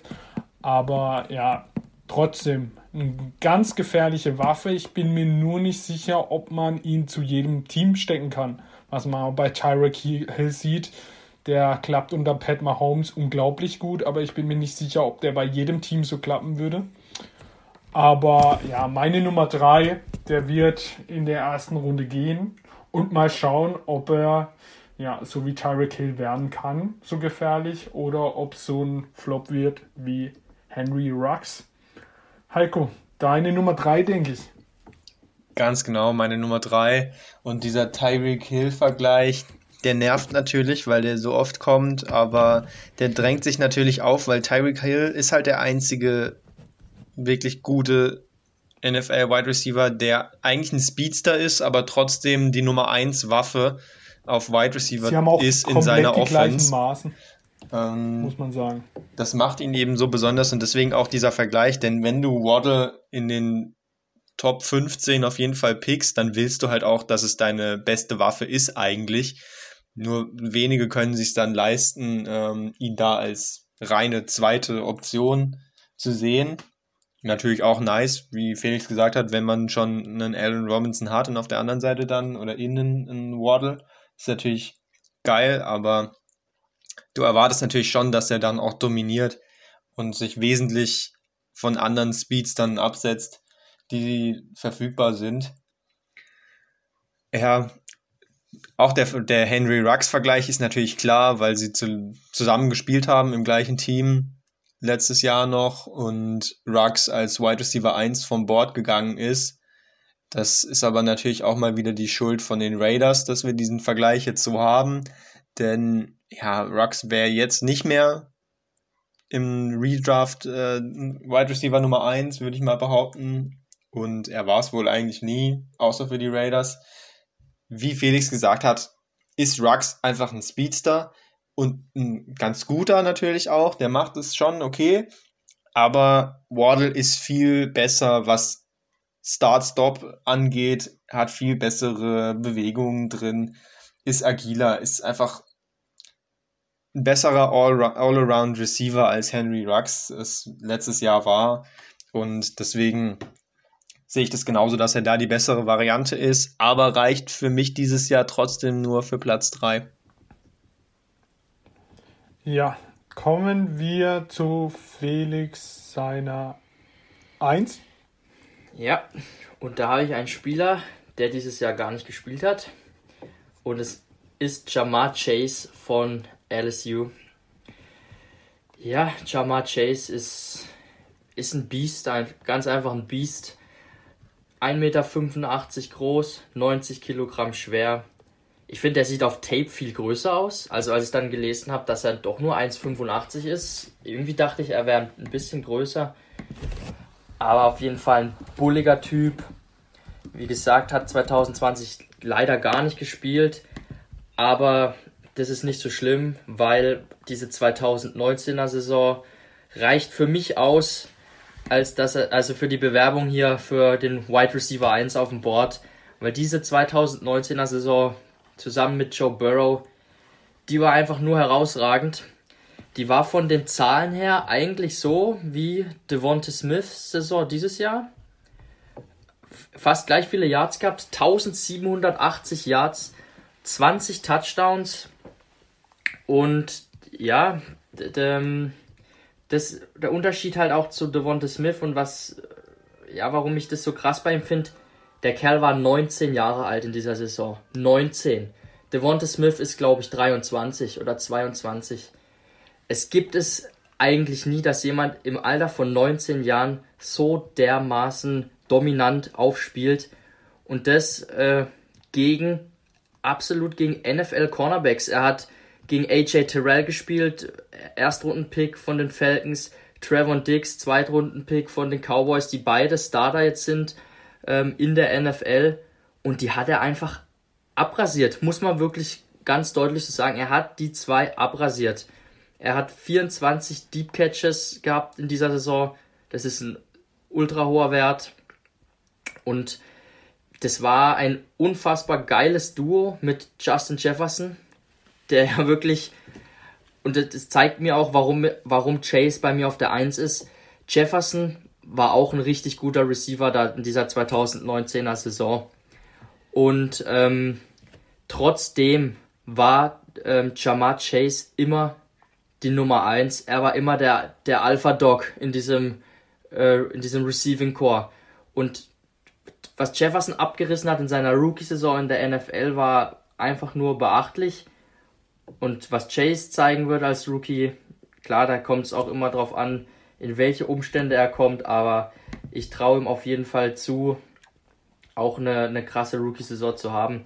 Er hat halt einfach für mich das beste Gesamtpaket er ist ein Bully an der Line of Scrimmage, ähm, kreiert Separation, ist ein ganz guter Route Runner. Er ist jetzt als Route Runner nicht auf einem Niveau wie Devonta Smith, würde ich mal sagen.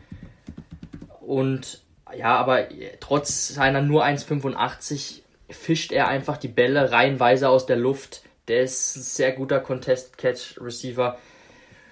Und ich habe gesagt, ich könnte für alle drei ein Argument finden, sie auf 1 zu setzen, aber mein Bauchgefühl ist für mich einfach, dass Jamar Chase ja, das beste Gesamtpaket hat und der beste Wide Receiver in der diesjährigen Draftklasse ist. Ja, auch meine Nummer 1. Ähm, man muss kurz erklären, warum er ausgesetzt hat. Ähm, es war sein zweites Jahr, jetzt sein drittes. Er durfte noch nicht in den Draft und äh, meinte eben, weil bei, US, äh, bei seinem Team sind sehr viele Spieler in den Draft gegangen. Die waren auch nicht mehr so erfolgreich dieses Jahr. Und da war eben die Überlegung von ihm, ob er nicht einfach aussetzt, weil alle Scouts haben jetzt so ein krankes Bild von ihm und er hätte sich eigentlich seine Draft-Position, wie man jetzt auch gerade sieht, nur schlechter machen er konnte nichts mehr beweisen. Er hatte ein mega Jahr mit 1780 Yards und 20 Touchdowns. Hat den äh, Betinnikov Award gewonnen. Der Award für die besten Wide Receiver. Ich glaube, Jefferson und ähm, Judy waren noch nominiert. Also die kennt man beide aus der NFL, haben auch ordentlich gespielt. Den hat er gewonnen. Wie Felix gerade schon gesagt hat, neben ihm hat ein Jefferson gespielt. Er war immer die Nummer 1 mit 19 Jahren. ziemlich heftig. Ähm, ich habe so Ähnlichkeiten mit, also finde ich mit Mary Cooper. Nur noch ein Stück besser, finde ich. Ähm, ja, ist ein absoluter Playmaker, gefährlich im Feld, kranke Hände, fängt, fängt eigentlich jeden Ball. Die Vision, er hat einen kompletter Killerinstinkt. Also wenn er die Red Zone sieht, dann zieht er auch durch und geht dahin, egal was passiert. Ja, man kann negativ sehen, dass er jetzt eine Saison ausgesetzt hat. Man kann es aber auch positiv sehen, dass er absolut fit ist. Ähm, ich habe gelesen, kleine charakterliche Probleme, aber ich glaube, die wird er auch abstellen in der NFL, hoffen wir. Man weiß ja nie, zum Beispiel Antonio Brown hat sie ja auch jetzt bekommen. ähm, absolut. Also wie viel, ich kann Felix nur recht geben ich finde ihn schon der beste Wide Receiver. Man hat ihn jetzt ein Jahr, Jahr nicht gesehen, aber was er da mit Burrow ja, geliefert hat, war natürlich eine unglaubliche Saison von allen beiden. Aber auf dem habe ich Bock. Ich habe nur Angst, dass er zu irgendeinem schlechten Team geht. Wegen dem Draft. Früh. Und da irgendwie nicht zu sehen ist. Darum hoffe ich schon, dass die Dolphins oder so ihn holen. Und da er hinter Parker ja, die Leute rasieren kann. Heiko, deine Nummer zwei. Richtig. Ähm, also den Amari Cooper-Vergleich, den sehe ich nicht, ehrlich gesagt. Ähm, Amari Cooper hatte aus dem College raus äh, wesentlich bessere Routen drauf, finde ich. Ähm, nee, ich meinte von der Größe und Körperlichkeit. So. Ja, aber. Vom spielerischen Stil würde ich Odell sagen. Echt? Nee, sehe ich auch nicht. Ja. Ähm, Dann siehst du was anderes. Chase ist für mich viel mehr der physische Receiver. Ähm, man sieht ihn eigentlich die ganze Zeit äh, im, im Handkampf, im Handfighting mit äh, den Cornerbacks die komplette Route über. Die probieren natürlich dran zu bleiben und er wehrt sich. Ähm, er bricht dann natürlich auch die Tackles, weil er so physisch ist. Aber seine, wie gesagt, seine Routen und den Release, den sehe ich jetzt nicht auf dem Elite-Level, wo auf jeden Fall Murray Cooper steht. Ich Vom Größe und Gewicht sind sie genau gleich. Das meinte ich mit Cooper. Ja, aber Dass dann, man ihn so wenn ich dann sage, äh, Größe und Gewicht gleich, aber mir gefällt Route Running und so von Amari Cooper besser, dann tue ich mir schon schwer, Jamar Chase jetzt hier auf drei zu draften, vielleicht, wie es in vielen Mock Drafts ist. Weiß nicht, ob das dann auch schon wieder ein bisschen zu viel erwartet ist ich frage mich manchmal, wenn ich das Tape anschaue, ob er selten offen ist oder immer offen ist, weil Contested Catches sind geil und die will man sehen, aber eigentlich bestehen sein Highlight Tape nur aus Contested Catches fast. Und dann ist halt auch die Frage, reicht es dann äh, in der NFL, wenn man quasi nur Contested Catches macht? Ich würde ihn, hätte ihn lieber in den Highlights noch ein bisschen mehr mit größerer Separation auch mal gesehen. Hat mir ein bisschen gefehlt im Tape. Deswegen freue ich mich aber auch so auf ähm, ein Duell, was hoffentlich stattfinden wird gegen Jalen Ramsey. Ich hoffe, er wird äh, so gedraftet, dass er im ersten Jahr gegen ihn spielt, weil der ja auch so ein physischer Corner ist. Ich glaube, das wäre ein halber Boxkampf, wenn die beiden gegeneinander spielen. Das wäre sehr spannend. Den Boxkampf hat man dieses Jahr wieder mit DK Metcalf. Das auch. Er ist natürlich auch äh, hab, ähnlich physisch. Ich habe aber noch eine Frage an dich. Würdest du jetzt noch Mary Cooper auf der 4 draften? Naja, also von, von seiner aktuellen Leistung her oder von dem, was er in seiner Karriere geleistet hat? Von allgemein würdest du ihn einfach auf der 4 draften? Ich finde, das ist jetzt kein, kein Pick, mit dem man unglücklich sein müsste. Da gibt es natürlich unglücklichere, unglücklichere, wie zum Beispiel Jared Goff. Was ich noch äh, als kleines Minus bei Jamar Chase habe, ist ähm, sein Blocking. Er ist so physisch, aber er scheint keinen Bock zu haben teilweise. Ähm, obwohl die ja letztes Jahr so viel gewonnen haben, also da denkt man ja eigentlich, okay, dann äh, hat man Bock, die Gegner auch richtig zu vernichten, aber da hat er schon äh, oft dann frühzeitig abgebrochen oder nur halbherzig geblockt für seinen Running Back. Hat mir nicht so gefallen. Da gibt es andere Leute, zum Beispiel Diami Brown, der ist mir ja schon bei den Running Backs beim Scouting aufgefallen, weil er so energisch geblockt hat und der hat ja physisch wesentlich weniger zu bieten. Also Chase ähm, könnte ein richtig geiler Vorblocker auch sein, aber da ist so ein bisschen die Einstellungssache, glaube ich, noch fraglich, aber vielleicht in der NFL, wenn er dann gut bezahlt wird, macht er das dann doch. Muss man mal, mal ein Auge drauf haben, zumindest. Auf jeden Fall. Also, das waren unsere Top 10. Wollt ihr noch zum Sleeper irgendwas sagen? Ich hätte hier noch Cat Johnson. Wenn jemand, ich glaube, den feiern wir alle, oder? Das Problem ist, der war beim Senior Ball und hat, also da haben sie 1 gegen 1 Trills gemacht und er hat alle Corners so zerlegt. Das Problem war, dann guckt man auf im Internet nach dem Tape. Da gibt es einfach kein einziges Tape, weil er irgendwo, wo hat er gespielt, Felix? South Dakota State Jackrabbits. Ja, Geiles College. noch nie gehört und es gibt einfach kein Tape von ihm. Sonst wäre er vielleicht in die Top 10 gewesen. Richtig beim Senior Bowl die 1 gegen 1, gegen 1 heftig abrasiert, aber ja, man kann ihn eben nicht schlecht ranken, wenn man nicht ein Spiel von ihm sieht. Ja, ist halt auch ein Slot-Receiver, aber hat auf jeden Fall bewiesen, dass er ein sehr guter Route Runner ist und das wird in der NFL, ja, das ist die eigentlich eine der wichtigsten Voraussetzungen, dass du dich gut und konstant freilaufen kannst. Deshalb denke ich schon, dass der Sleeper ist, der ein guter Receiver werden könnte. Ich wollte einen Spieler noch mit einbringen, über den wir leider gar nicht gesprochen haben. Da müssen wir jetzt die, die deutsche Fahne ein bisschen hochheben. Äh, Amon Ra St. Brown. Mutter ist deutsch, Vater ist amerikanischer Bodybuilder. Der Bruder von ähm, Equanimeus St. Brown. Hat es leider nicht in die Top 10 geschafft. Ich hätte ihn gerne auf Platz 10 bei mir gerankt. Aber dafür war mir jetzt die 2020er Saison nicht gut genug. Ähm, da hat er outside angefangen, aber man hat dann schnell gemerkt, er ist besser im Slot aufgehoben.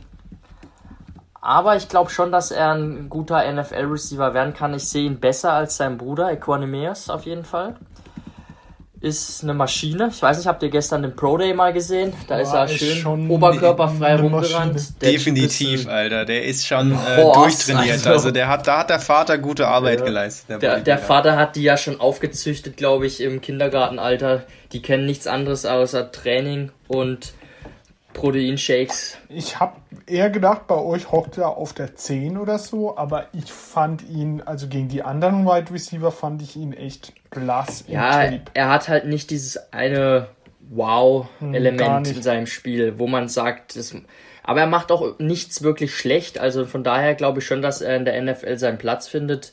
Und das ist ein Spieler, den wir auf jeden Fall genauer beobachten werden, weil, ja, deutsche Wurzeln, Mutter, Cooler Name. Großeltern hier irgendwo, ich glaube sogar nicht, kommen die nicht sogar aus Baden-Württemberg irgendwo? Könnte ich mir Ist er vorstellen. nicht Bayern-Fan oder irgendwie so? Ba- Ja, er ist Bayern-Fan, glaube ich. Ja. Ich kenne ein Also paar auf jeden Freunde, die sind auch äh, Bayern-Fans und die kommen gar nicht aus Bayern. Es scheint irgendwie verbreitet zu sein. Das, so habe ich es ja nicht gemeint. Ich meinte nur, er liebt den geilsten Verein der Welt. Das muss auch mal erwähnt werden im Podcast. Nach Freiburg natürlich. Heiko. Ja, aber Amon Ra, den hätte ich auf jeden Fall auch noch angesprochen. Äh, geiler Typ, das ist ein, ein Hard Worker auf jeden Fall.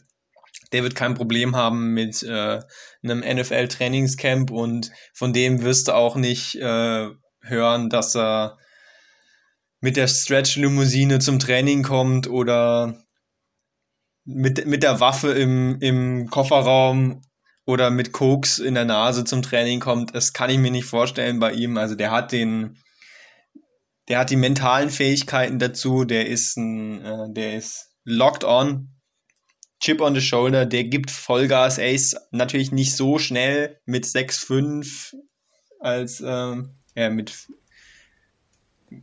nicht 6,5, sondern natürlich äh, 4,5 in der Zeit. ähm, 4-5 ist er gelaufen, ja. Ähm, Ist aber auch keine Vollkatastrophe, muss man ist sagen. keine Katastrophe Ist für okay. ihn. Ähm, er ist halt eher so ein tougher Slot-Receiver, der nimmt den Hit dann Ja. wenigstens mit und nicht dieser Shifty-Guy, den du jetzt nur die ganze Zeit auf einem Jet äh, laufen lässt. Ich finde, für ein, für ein, das ist ein richtiger Receiver wenigstens auf Slot und ich denke, der wird äh, Erfolg haben. Ja, wie du sagst, er macht halt die, wie man so schön sagt, die Dirty Work durch die Mitte. Und da scheut er sich auch nicht, legt sich voll rein. Und von, de, von daher denke ich, dass dass er seinen Platz finden wird und auch Spiele starten wird in der NFL. Traue ich ihm auf jeden Fall zu. Auf jeden Fall. Ich hätte auch noch einen, einen ganz deeper Sleeper. Mike Strachan. Kannst du vielleicht sogar als ähm, Undrafted Free Agent bekommen. Das ist nämlich jemand, den kennt keiner. University of Charleston, da hat er gespielt. Und das ist natürlich Division 2 mit absolut furchtbaren Gegnern, also ein bisschen Kindergarten, gegen, gegen den er da gespielt hat. Aber genau so sah es halt auch aus, denn er ist 6 Fuß 5 und schnell. Da konnten die Gegner halt überhaupt nicht mithalten. Was der jetzt ähm, im Vergleich zu den Top-Leuten leisten kann, kann man sch schwierig beurteilen. Da ist da natürlich auch nicht so viel Tape ähm, vorhanden, was man sich angucken kann. Aber ich will damit nur aufzeigen, man kann auch ähm, auf Receiver noch so verdeckte Talente in den letzten Runden oder sogar undrafted bekommen. Und wenn du damit dann so einen Spieler bekommen kannst, der dein Outside-Receiver ist, dann ist es natürlich noch mal umso besser, als wenn es nur ein Slot-Receiver wäre. Also für viele, die es nicht wissen, es sind knapp, also fast zwei Meter, dass man die Größe mal hat.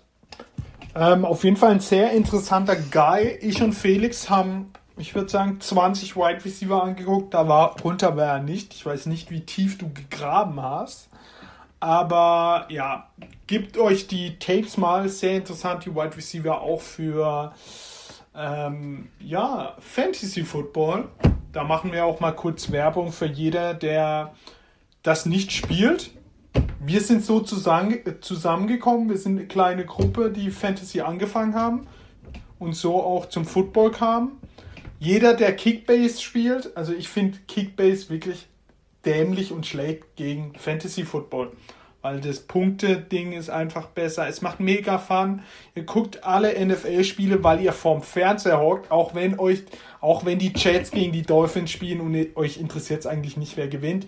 Und ihr habt einen Spieler, ich schwör's euch, ihr werdet da mitfiebern bei jedem Pass auf euren Wide Receiver, jeden Lauf euren Running Backs oder Quarterbacks. Ja, ich glaube, ich rede für uns beide oder für uns drei, wenn ich sage Fantasy Football. Sucht euch fünf, sechs Leute, auch wenn ihr keine Ahnung habt. Es ist cool. Es ist mega cool und stärkt jede Gemeinschaft, besonders während Corona. Oder Heiko? Auf jeden Fall, absolut. Wir haben ja damals als Test angefangen, zu viert nur. Das würde ich auch sagen, ist die Mindestgröße zum Beginn. Ähm, wenn ihr zu viert seid, probiert es aus und wenn es euch gefällt, dann solltet ihr schon hochgehen auf mindestens acht. Acht bis zwölf, das ist so die normale Größe. Aber man kann sicherlich auch online mit anderen Leuten zusammenspielen. Besser ist es aber schon, wenn man sich untereinander kennt und dann eine Liga nur spielt, mit der man richtig ja, aktiv ist. Fall. Nicht dann, dass man den Spieler in der einen Liga hat und in der anderen Liga spielt er gerade gegen einen. Dann kommt man so in die Konflikte rein. Eine Liga reicht aus und das kann man dann noch am Spieltag auch überblick, überblicken und dann ist die Red Zone auf jeden Fall nochmal ein bisschen mit mehr Liebe und auch gleichzeitig mit mehr Hass gefüllt. Und ihr feiert, ihr feiert oder hasst bei jedem Spiel etwas. Es ist einfach, es hat glaube ich auch schon Freundschaften beendet. Kleiner Spaß, aber me macht mega, mega Fun. Sucht euch Leute, dass auch Leute, die keine Ahnung haben, die werden schon Ahnung bekommen. Und es ist jetzt auch nicht so schwierig, einen Draft zu machen. Die sind alle gerankt. Ihr werdet dann jedes Jahr besser. Ihr bekommt mehr Ahnung. Ihr hört diesen Podcast und be bekommt allgemein mehr Ahnung. Und dann zieht, zieht mal die Leute ab, eure Freunde ab. Und ja, kommen wir Der einzige Negativaspekt dabei ist, dass ihr dann vielleicht euch äh, selbst dazu nötigt, Donnerstagnacht äh, Jets gegen Lions anzugucken. Dafür gibt es nämlich ansonsten alle, ja. wirklich keinen Grund. Das kennen wir aber alle. Kommen wir zu den News der NFL. Es waren wieder ein paar Free Agency Moves, äh, die wir jetzt noch schnell kommentieren. Äh, Safety Jack Kiski tat. Der Starting Safety der 49ers wurde Free Agent verlängert bei den 49ers um ein Jahr. Ja, eigentlich ein relativ guter Move der der 49ers. Äh, kommen wir zum Wide Receiver Josh, Josh Reynolds von den Rams kennt man den. So ein großer, dünner Wide Receiver. Er geht zu den Titans. Äh, denn die Titans haben ja Corey Davis verloren. Und dann kommen wir zum nächsten Move. Wide Receiver Deshaun Jackson. Jeder kennt ihn von den Eagles. Wurde da entlassen. Auch zu den Rams. Also nicht auch zu den Rams als Reynolds Ersatz. Deine Meinung zu diesen drei Moves? Äh, ja, Reynolds eigentlich immer einen ganz guten Eindruck gemacht, ähm, so hinter den Top-Receivern bei den Rams, der ist bestimmt zu gebrauchen. Bei den Titans, ja, wie du gesagt hast, Davis weg und auch Humphreys weg, weg äh, in der Slot, wo Reynolds, glaube ich, viel spielt. Deswegen ja. durchaus äh, schlüssiger Move auf jeden Fall. Ähm, was Deshaun Jackson noch im Tank hat, weiß ich nicht. Äh, ist, nur verletzt. Ist ein, ein, Flyer wert für die Rams, kann man ausprobieren. Geld spielt für die Rams ja sowieso keine Rolle, von daher gönnen sie könnte sich den halt auch den, noch. Könnte bei den Rams seinen dritten Frühling bekommen. Also seinen letzten wahrscheinlich, aber hinter dem Spielsystem, unter dem Coach könnte das schon was werden mit äh, Matthew Stafford.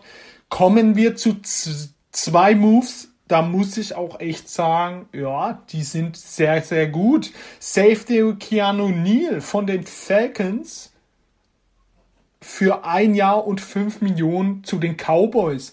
Da frage ich mich, ja, die fünf Millionen hättet ihr auch noch zahlen können, Falcons. Verstehe ich nicht.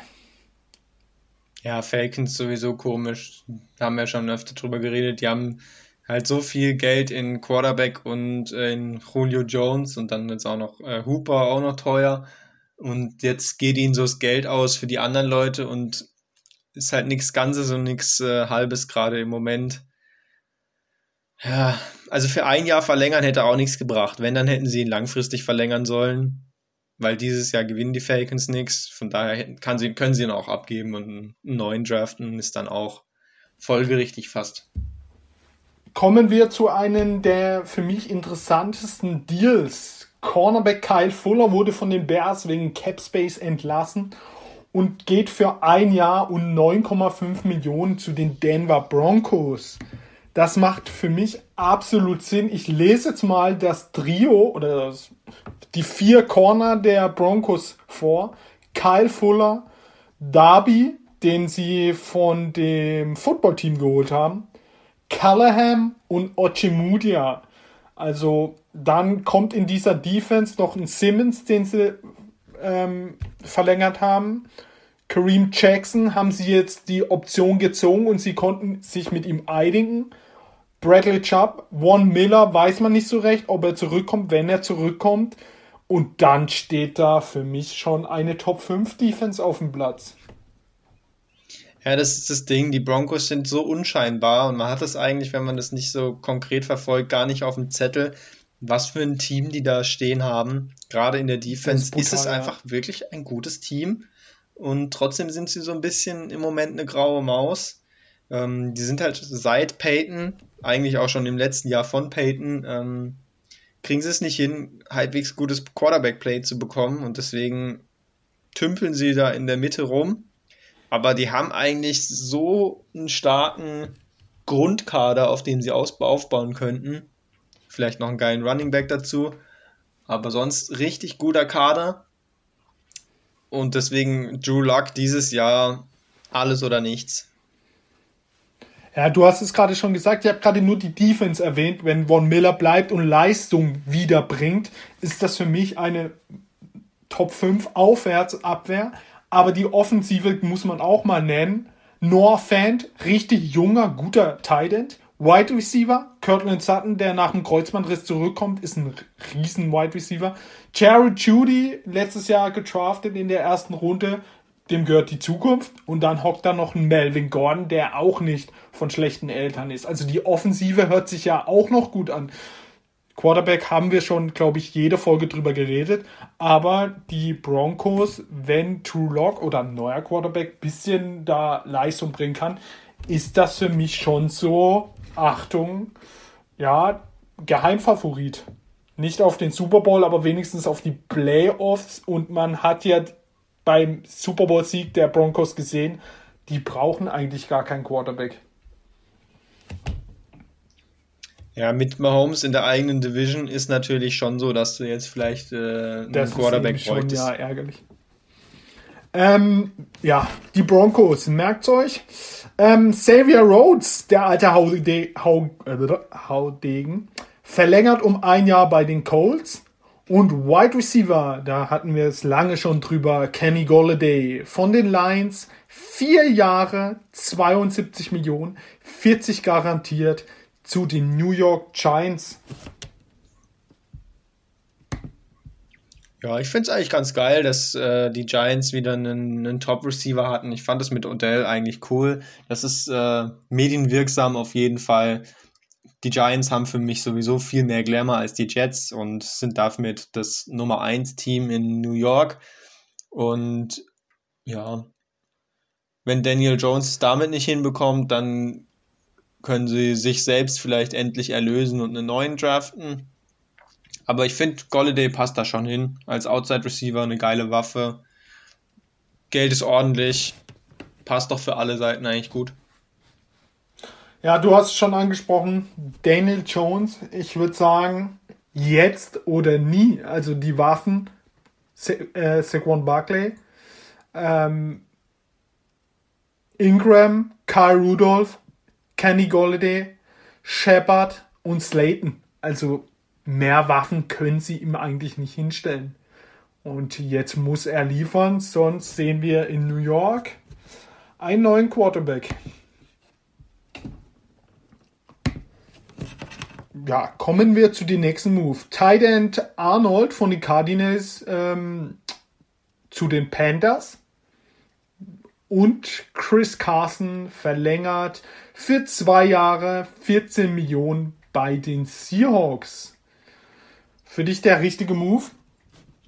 Also Dan Arnold, ja, das ist ein, ein Standard-Tight End, sage ich mal, aber das ist jetzt kein Mega-Move. Und Chris Carson, also ich glaube ja schon mal, du bist sehr zufrieden mit dem Move. Du kennst dich natürlich da Aber mehr aus. Ich denke auch, ist schon ein, ein guter Move, auch wenn Investitionen von hohem Vertrag oder viel Geld in Running Back immer kritisch gesehen wird, ist der Vertrag wohl noch machbar und okay. Und ja, nur mit Penny jetzt in die Saison zu gehen, wäre schon hart gewesen. Ja, ich hab's, ich hab's ja gefordert. Ich hab's ja gefordert. Ähm, kommen wir zu einer Einmeldung, die gerade reinkommt. Wide Receiver DeMarcus Robinson von den Chiefs kriegt einen Einjahresvertrag. Also, ja, der Wide Receiver bleibt. Äh, Safety Anthony Harris, bei dem jeder gedacht haben, die Vikings hauen da ihren Franchise-Tag drauf. Haben sie nicht gemacht. Kriegt genau den gleichen Vertrag, ein Jahr, 5 Millionen wie Keanu Neal. Der geht aber zu den Eagles. Also die 5 Millionen hätten sie auch bezahlen können, in meinen Augen. Ja, und äh, zu DeMarcus Robinson, der wurde im von mir erwähnten 2016er Draft äh, von den Chiefs äh, noch vor Tyreek Hill geholt. Den haben sie nämlich in Runde 4 geholt und dann in Runde 5 mit Tyreek nochmal nachgelegt. Ja, Robinson vierte Runde ist okay, es passt so. Wenn man mit Hill dann in Runde 5 nochmal nachlegt, dann war es auf jeden Fall ein sehr guter Draft. Robinson jetzt nochmal ein Jahr draufgelegt. Ich denke, da muss er jetzt schon sich auch beweisen für nochmal einen, einen Anschlussvertrag. Die werden sicherlich nochmal auch mit einem Rookie planen, denke ich, die Chiefs. Muss also um seinen Platz jetzt äh, kämpfen. Aber was gibt's Schöneres, als bei den Chiefs um seinen Platz zu kämpfen? So ist es. Wir hatten es letzte Folge schon ausführlich über Philipp Lindsay, ein Denver Junge, der bei den Broncos entlassen wurde, äh, keinen Vertrag bekommen hat. Ähm, er geht jetzt für ein Jahr und 3,25 Millionen zu den Texans. Ich lese mal kurz die Texans Running Backs jetzt vor. David Johnson hat einen Vertrag bekommen. Mark Ingram von den Ravens und jetzt noch Philip Lindsay. Also wir bleiben dabei, die Texans bleiben komisch. Einfach nur komisch. Ist so. Äh, Komplett komischer Move. Kommen wir zum Cornerback Adoree Jackson. Der wurde von den Titans entlassen, nachdem er letzte Saison äh, nur ein paar Spiele gemacht hat, dauerhaft verletzt. Ja, ich sag's nochmal, er war wirklich die ganze Saison bis auf ein paar Spiele verletzt. Man wusste nicht, wann er zurückkommt. Er geht jetzt zu den Giants. Drei Jahre, 39 Millionen und davon 26,5 garantiert. Was sagst du zu diesem Mega-Vertrag? Schon, schon eine Ansage, schon eine deutliche Ansage. Also eigentlich eher ein Spieler, der mal schon recht gut war, dann aber jetzt nachgelassen hat und mit Verletzungen Probleme hatte, aber noch in einem guten Alter ist. Eigentlich ein perfekter Spieler für so einen Einjahresvertrag Prove-It-Deal. So dass er jetzt ja. drei Jahre bekommt, vor allem mit so viel garantiert, da sind sie sich schon ziemlich sicher, dass er verletzungsfrei bleiben kann und wieder auf ein gutes Niveau kommt, ist schon eine, eine gewagte Wette. Also er kann was, er hat Fähigkeiten, aber er hat es äh, schon länger nicht mehr so richtig gezeigt. In dem, was er gespielt hat, war er jetzt nicht so gut in letzter Zeit. PFF-Grade zum Beispiel bei 56 habe ich noch nachgeschaut, ist jetzt nicht berauschend. Ist ähm, jetzt kein Deal, wo man äh, begeistert von sein sollte als Fan, würde ich sagen. Ja, kommen wir zu den nächsten zwei Moves, über die ich auch nicht begeistert bin. Die Seahawks verlängern mit Edge Benson Majova zwei Jahre 8,8 Millionen und verpflichten Defense End Carrie Hyder für drei Jahre und 16,5 Millionen. Da will ich ja erstmal deine Meinung dazu wissen. Ja, ist halt so ein Spieler aus der 49ers äh, Defensive Line. Da gibt es natürlich ganz andere Namen ähm, vom Talent her, die ne, aber auch we wesentlich besser bezahlt werden natürlich. Ist jetzt nicht der, derjenige daraus, den man sich wünschen würde, aber hat schon auch eine Qualität. Ähm, ehrlich gesagt habe ich da auf den jetzt nicht so sehr geachtet in den Spielen. Da guckt man sich dann vielleicht doch lieber einen äh, Bosa an. Genauer, hatte jetzt Heider davon nur profitiert, dass er mit so viel Talent gespielt hat oder kann er auch selbst äh, ohne die viel zeigen? Weiß ich nicht, wird sich zeigen. Wie zufrieden bist du denn mit dem Deal? Ja, also 16,5 Millionen. Ich weiß nicht, warum man da drei Jahre 16,5 Millionen in die Hand nimmt für ein Spiel. Der hatte schon dieses Jahr gute sechs, Zahlen, aber für dieses Geld, was die Seahawks da treiben, die Seahawks verpflichten schon wieder Spieler, wo man sich an der Kopf langt und denkt, was macht ihr denn bitte? Als wäre es jetzt, als gäbe es auf dem Markt kein besser Pass-Rusher als äh, Carrie Hyder. Natürlich, ich habe den schon mal gehört, aber wo diese Nachricht kam, dachte ich mir, was? Hä? Also dieses Geld hätte ich woanders hingesteckt. Ich hätte mir einen anderer Passrusher. Da hättest du auch Carlos Dunlop behalten können. Also, ja, komisch, komisch, was die Hawks schon wieder treiben. Und ich habe auch echt Angst diese Saison, dass das alles mal schief geht. Kommen wir zu den nächsten News. Joe Flacco, der ewige Joe Flacco, zu den Eagles als Backup von Jalen Hurts.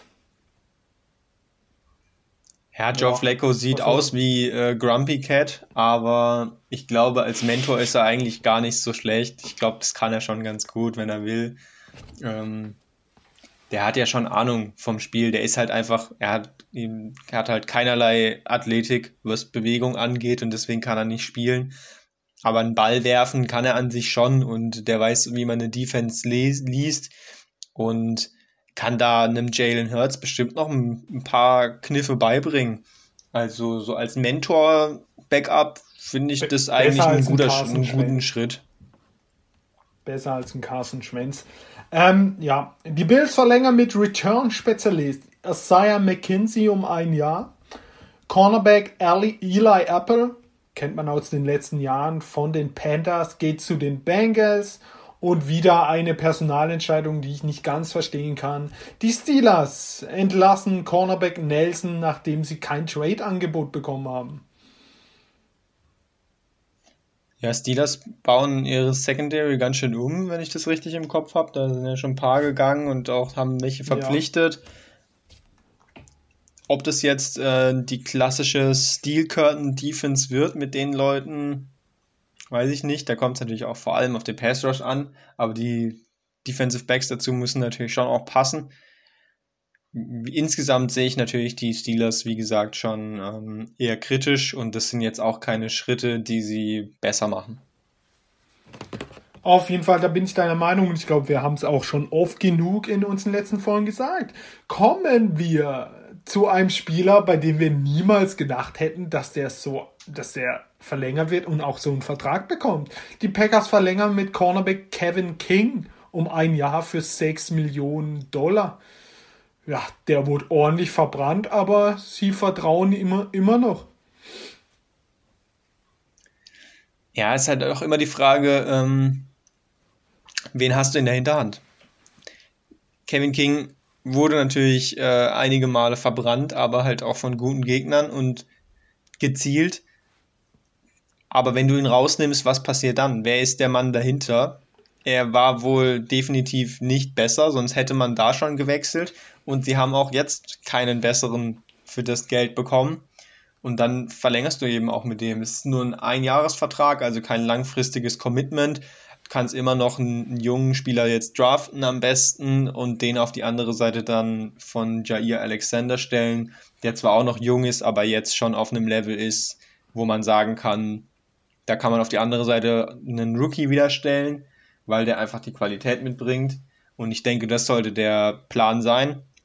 Mit King in die Saison gehen als Starter und wenn es im Draft klappt, einen Jungen dazu holen und den langsam aufbauen, dass er nicht in Woche 1 auch starten muss und dann gleich auch verbrannt wird, sondern dem ein bisschen Zeit zu geben. Und deswegen kann ich mit dem Einjahresvertrag auf jeden Fall leben. Auf jeden Fall. Quarterback Marcus Mariota, bei dem schon viele Gerüchte kamen, bleibt jetzt überraschend doch in Las Vegas bei den Raiders als Backup nur. Ähm, Running Back Mike Davis, auch sehr interessant, der von den letztes Jahr bei den Panthers gespielt hat, davor bei den Seahawks, hat im als Ersatz von äh, Chris McCaffrey ordentlich gespielt. Viele überrascht, bekommt jetzt einen Zwei-Jahres-Vertrag, 5,5 Millionen, 3 Millionen garantiert im ersten Jahr. Geht zu den Falcons und ich stand jetzt, ich weiß nicht, was sie draften, ob sie noch jemand holen, der Starting Running Back. Freut mich erstmal für ihn, weil er hat sich das Geld erspielt. Der hatte natürlich auch noch nicht so die großen äh, Einnahmen bisher in seiner Karriere, deswegen ist doch schön für ihn erstmal, dass er mit Leistung sich jetzt dieses Geld erspielt hat. Hat letztes Jahr echt gut gespielt, wenn McCaffrey nicht da war. Hatte ein paar richtig starke Spiele, ein paar so eher, wo man schon gemerkt hat, okay, da fehlt vielleicht der Star Running Back, aber durchaus eine gute Rolle gespielt. Die Falcons haben ja, wie du schon gesagt hast, eigentlich nichts bisher gehabt, nichts Gutes zumindest. Jetzt haben sie zumindest einen einen verlässlichen Spieler, den man bringen kann. Ob er jetzt für die ganze Saison dein Starter ist, das äh, dürfte schon bezweifelt werden. Ich denke, die sind schon im, im Rookie-Markt auch drin, um da vielleicht in Runde 3, 4 dann noch zuzuschlagen und zu hoffen, dass man da einen, einen lang, langfristigen Starter dann finden kann. Ja, auf jeden Fall sehr interessant. Mike Davis hat sich, hat sich das ordentlich verdient. Ähm, ja, Deshaun Watson, der ähm, ja angeklagt ist, angezeigt. Ähm, der Anwalt von ihm hat jetzt ja gesagt, er hat Beweise, dass diese ganzen Unterstellungen nicht stimmen und dass angeblich gegen diese Person ermittelt wird. Also es wird immer lustiger und verrückter im Fall Watson. Wir haben ihn ja letzte Folge ordentlich erklärt. Ja, ich habe mich da jetzt erstmal rausgehalten. Ich glaube, mit diesen äh, ganzen, auch der Anwalt sagt und der Anwalt sagt, kommt man nicht weiter. Wenn dann irgendwann mal Beweise oder Beweise dagegen auf den Tisch legen, kann man sich das wieder anschauen. Aber ich würde das ganz gern erstmal ruhen lassen und ähm, sagen, Unschuldsvermutung gilt erstmal für alle. Lassen wir die Sache mal ein paar Wochen in Ruhe und schauen, ob da von irgendeiner Seite belastbares Material kommt und dann bilden wir uns eine Meinung. Aber diese Untersuchung an sich hilft natürlich momentan niemandem. Nicht den Texans und auch nicht Watson und auch keinem anderen Team, weil keiner Planungssicherheit hat, was mit Watson passieren wird. Ist natürlich einfach eine grundsätzlich doofe Situation und falls es stimmt, natürlich ähm, eine absolute Frechheit. Aber da will ich mir jetzt noch kein Urteil drüber erlauben. So, der nächste gute Deal der Bucks ist auch schon in den trockenen Tüchern. Äh, Defense Tackle Damu Kung Su hat diesmal nicht lange gewartet wie jedes Jahr und hat jetzt sofort seinen Einjahresvertrag unterschrieben bei den Buccaneers. Somit ist die komplette Buccaneer Defense von letztem Jahr wieder am Start. Das macht sie jetzt nicht schlechter. Das macht sie nicht schlechter. Das ist gut für sie natürlich. Sue wird auch nicht jünger, aber er ist gefühlt schon seit acht Jahren auf einem Einjahresvertrag mit viel Geld und äh, mal schauen, wie es weitergeht. Der hat so viel Geld schon verdient in seiner Karriere. Ich habe das jetzt nicht nachgeguckt, aber der Kerl ist auf jeden Fall sehr reich. Er war Läuft jahrelang der Bestverdienste.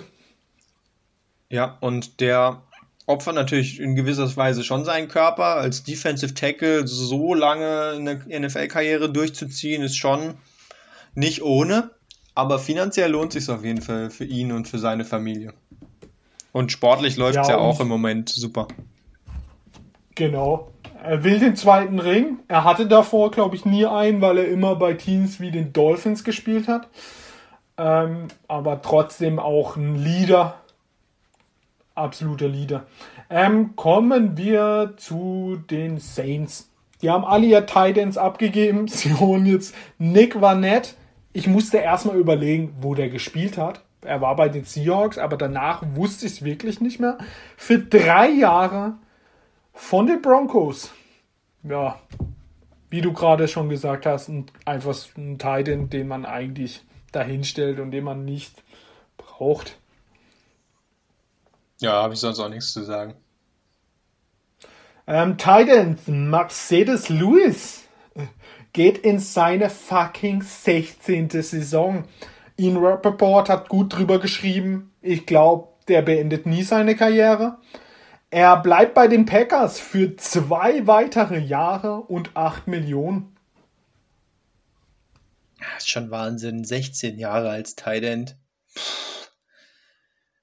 Da ähm, würde ich gern mal den Hirnscan sehen danach, nach der Karriere. Aber wenn es ihm Spaß macht und er noch fit ist, warum nicht? Zwei Jahre, acht Millionen kann man als Gehalt auf jeden Fall mitnehmen, ist ein ganz gutes Schmerzensgeld. Angewiesen wird er nicht mehr drauf sein, der hat auch sein Geld gemacht in seiner äh, Karriere.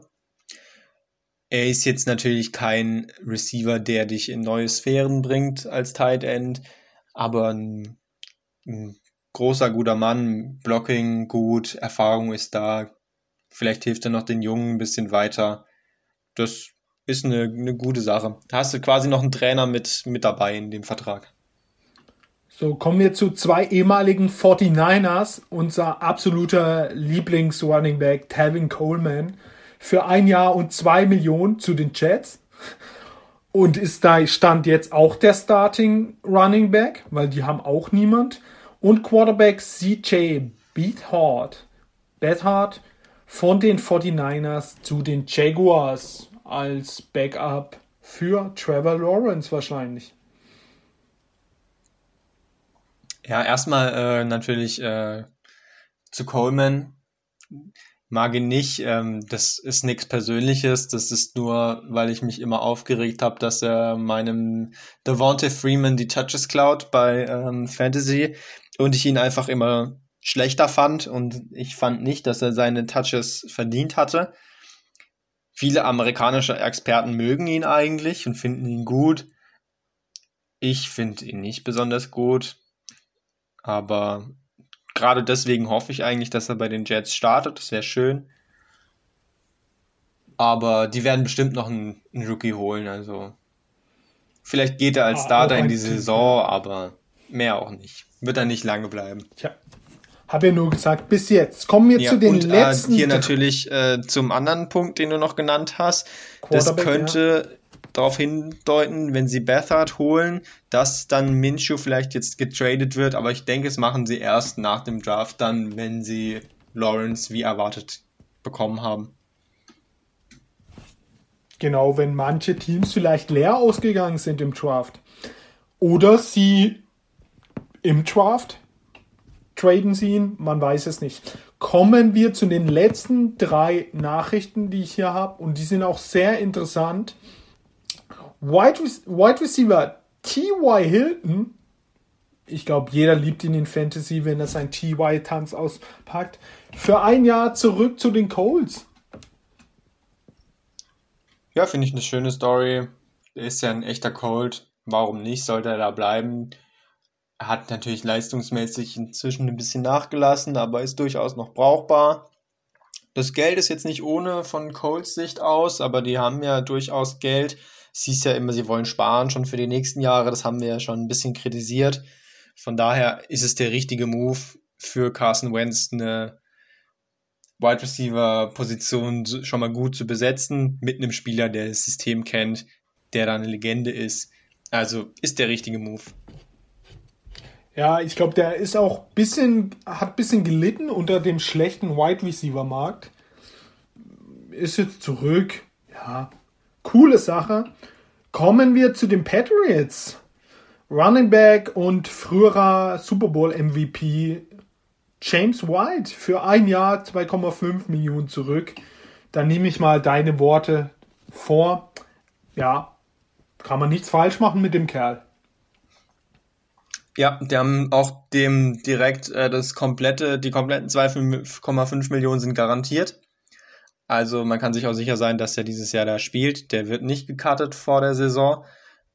Das würde sich ja nicht lohnen. Es war eigentlich nur die Frage, ob er bei den Patriots bleibt oder er zu den Patriots 2.0 geht in Tampa Bay, weil er mit Brady zusammen halt wahnsinnig gut funktioniert hat. Und man dachte, Brady hätte den bestimmt gerne, weil den Bucks ja momentan ein Receiving äh, Running Back fehlt im Kader. Ist jetzt nicht so gekommen, er ist geblieben, hat verlängert und damit ist diese Position auch besetzt bei den Patriots. Burkhead jetzt wahrscheinlich eher raus, obwohl der auch cool ist. Aber bin ich sehr zufrieden mit auf jeden Fall. Kommen zu, wir zu der letzten äh, News oder Transfer. Ähm, der eh- auch ein ehemaliger Super Bowl, Super Bowl MVP vor einem Jahr, Running Back Damian Williams für ein Jahr nach Chicago zu den Bears. Ja, wenn man hört Super Bowl MVP, dann denkt man vielleicht ein bisschen zu gut von ihm, aber ist schon ein solider Back, guter Spieler. Ähm, die Bears planen ihn ja nicht als Starter ein, von daher ist es perfekt eigentlich. Als zweiter Mann hinter Montgomery ist genau seine Rolle und damit ist man auf Running Back, würde ich sagen, schon mal gut besetzt und kann dann vielleicht noch ab Runde 5 noch über einen Rookie nachdenken, aber vorher nicht. Ja, Terry Cohn kommt zurück nach seinem Kreuzbandriss. Ja, Darf man auch nicht vergessen. Ja, ist aber ja eher so ein Gadget-Guy eigentlich. Ja, ein Trickplayer. Ähm, ekelhaft für Fantasy? Fragezeichen. Ja, auf jeden Fall. Der kostet Montgomery, der ja im Laufe der letzten Saison erst äh, seinen Value entwickelt hatte. Er hatte schon immer ähm, Volume, aber hat nicht so viel draus gemacht. Das liegt auch durchaus an der O-Line, die nicht so gut gespielt hat. Am Ende der Saison ist er dann gerade richtig ins Rollen gekommen. Und jetzt nimmt man ihm vielleicht so ein bisschen das Volume weg. Das wäre natürlich für Fantasy-Sicht für ihn ganz schön bescheiden. Ja, auf jeden Fall. Es sind schon jetzt schon ein paar äh, Spieler, wo man sich fragt, oh, holt man die? Wo holt man die?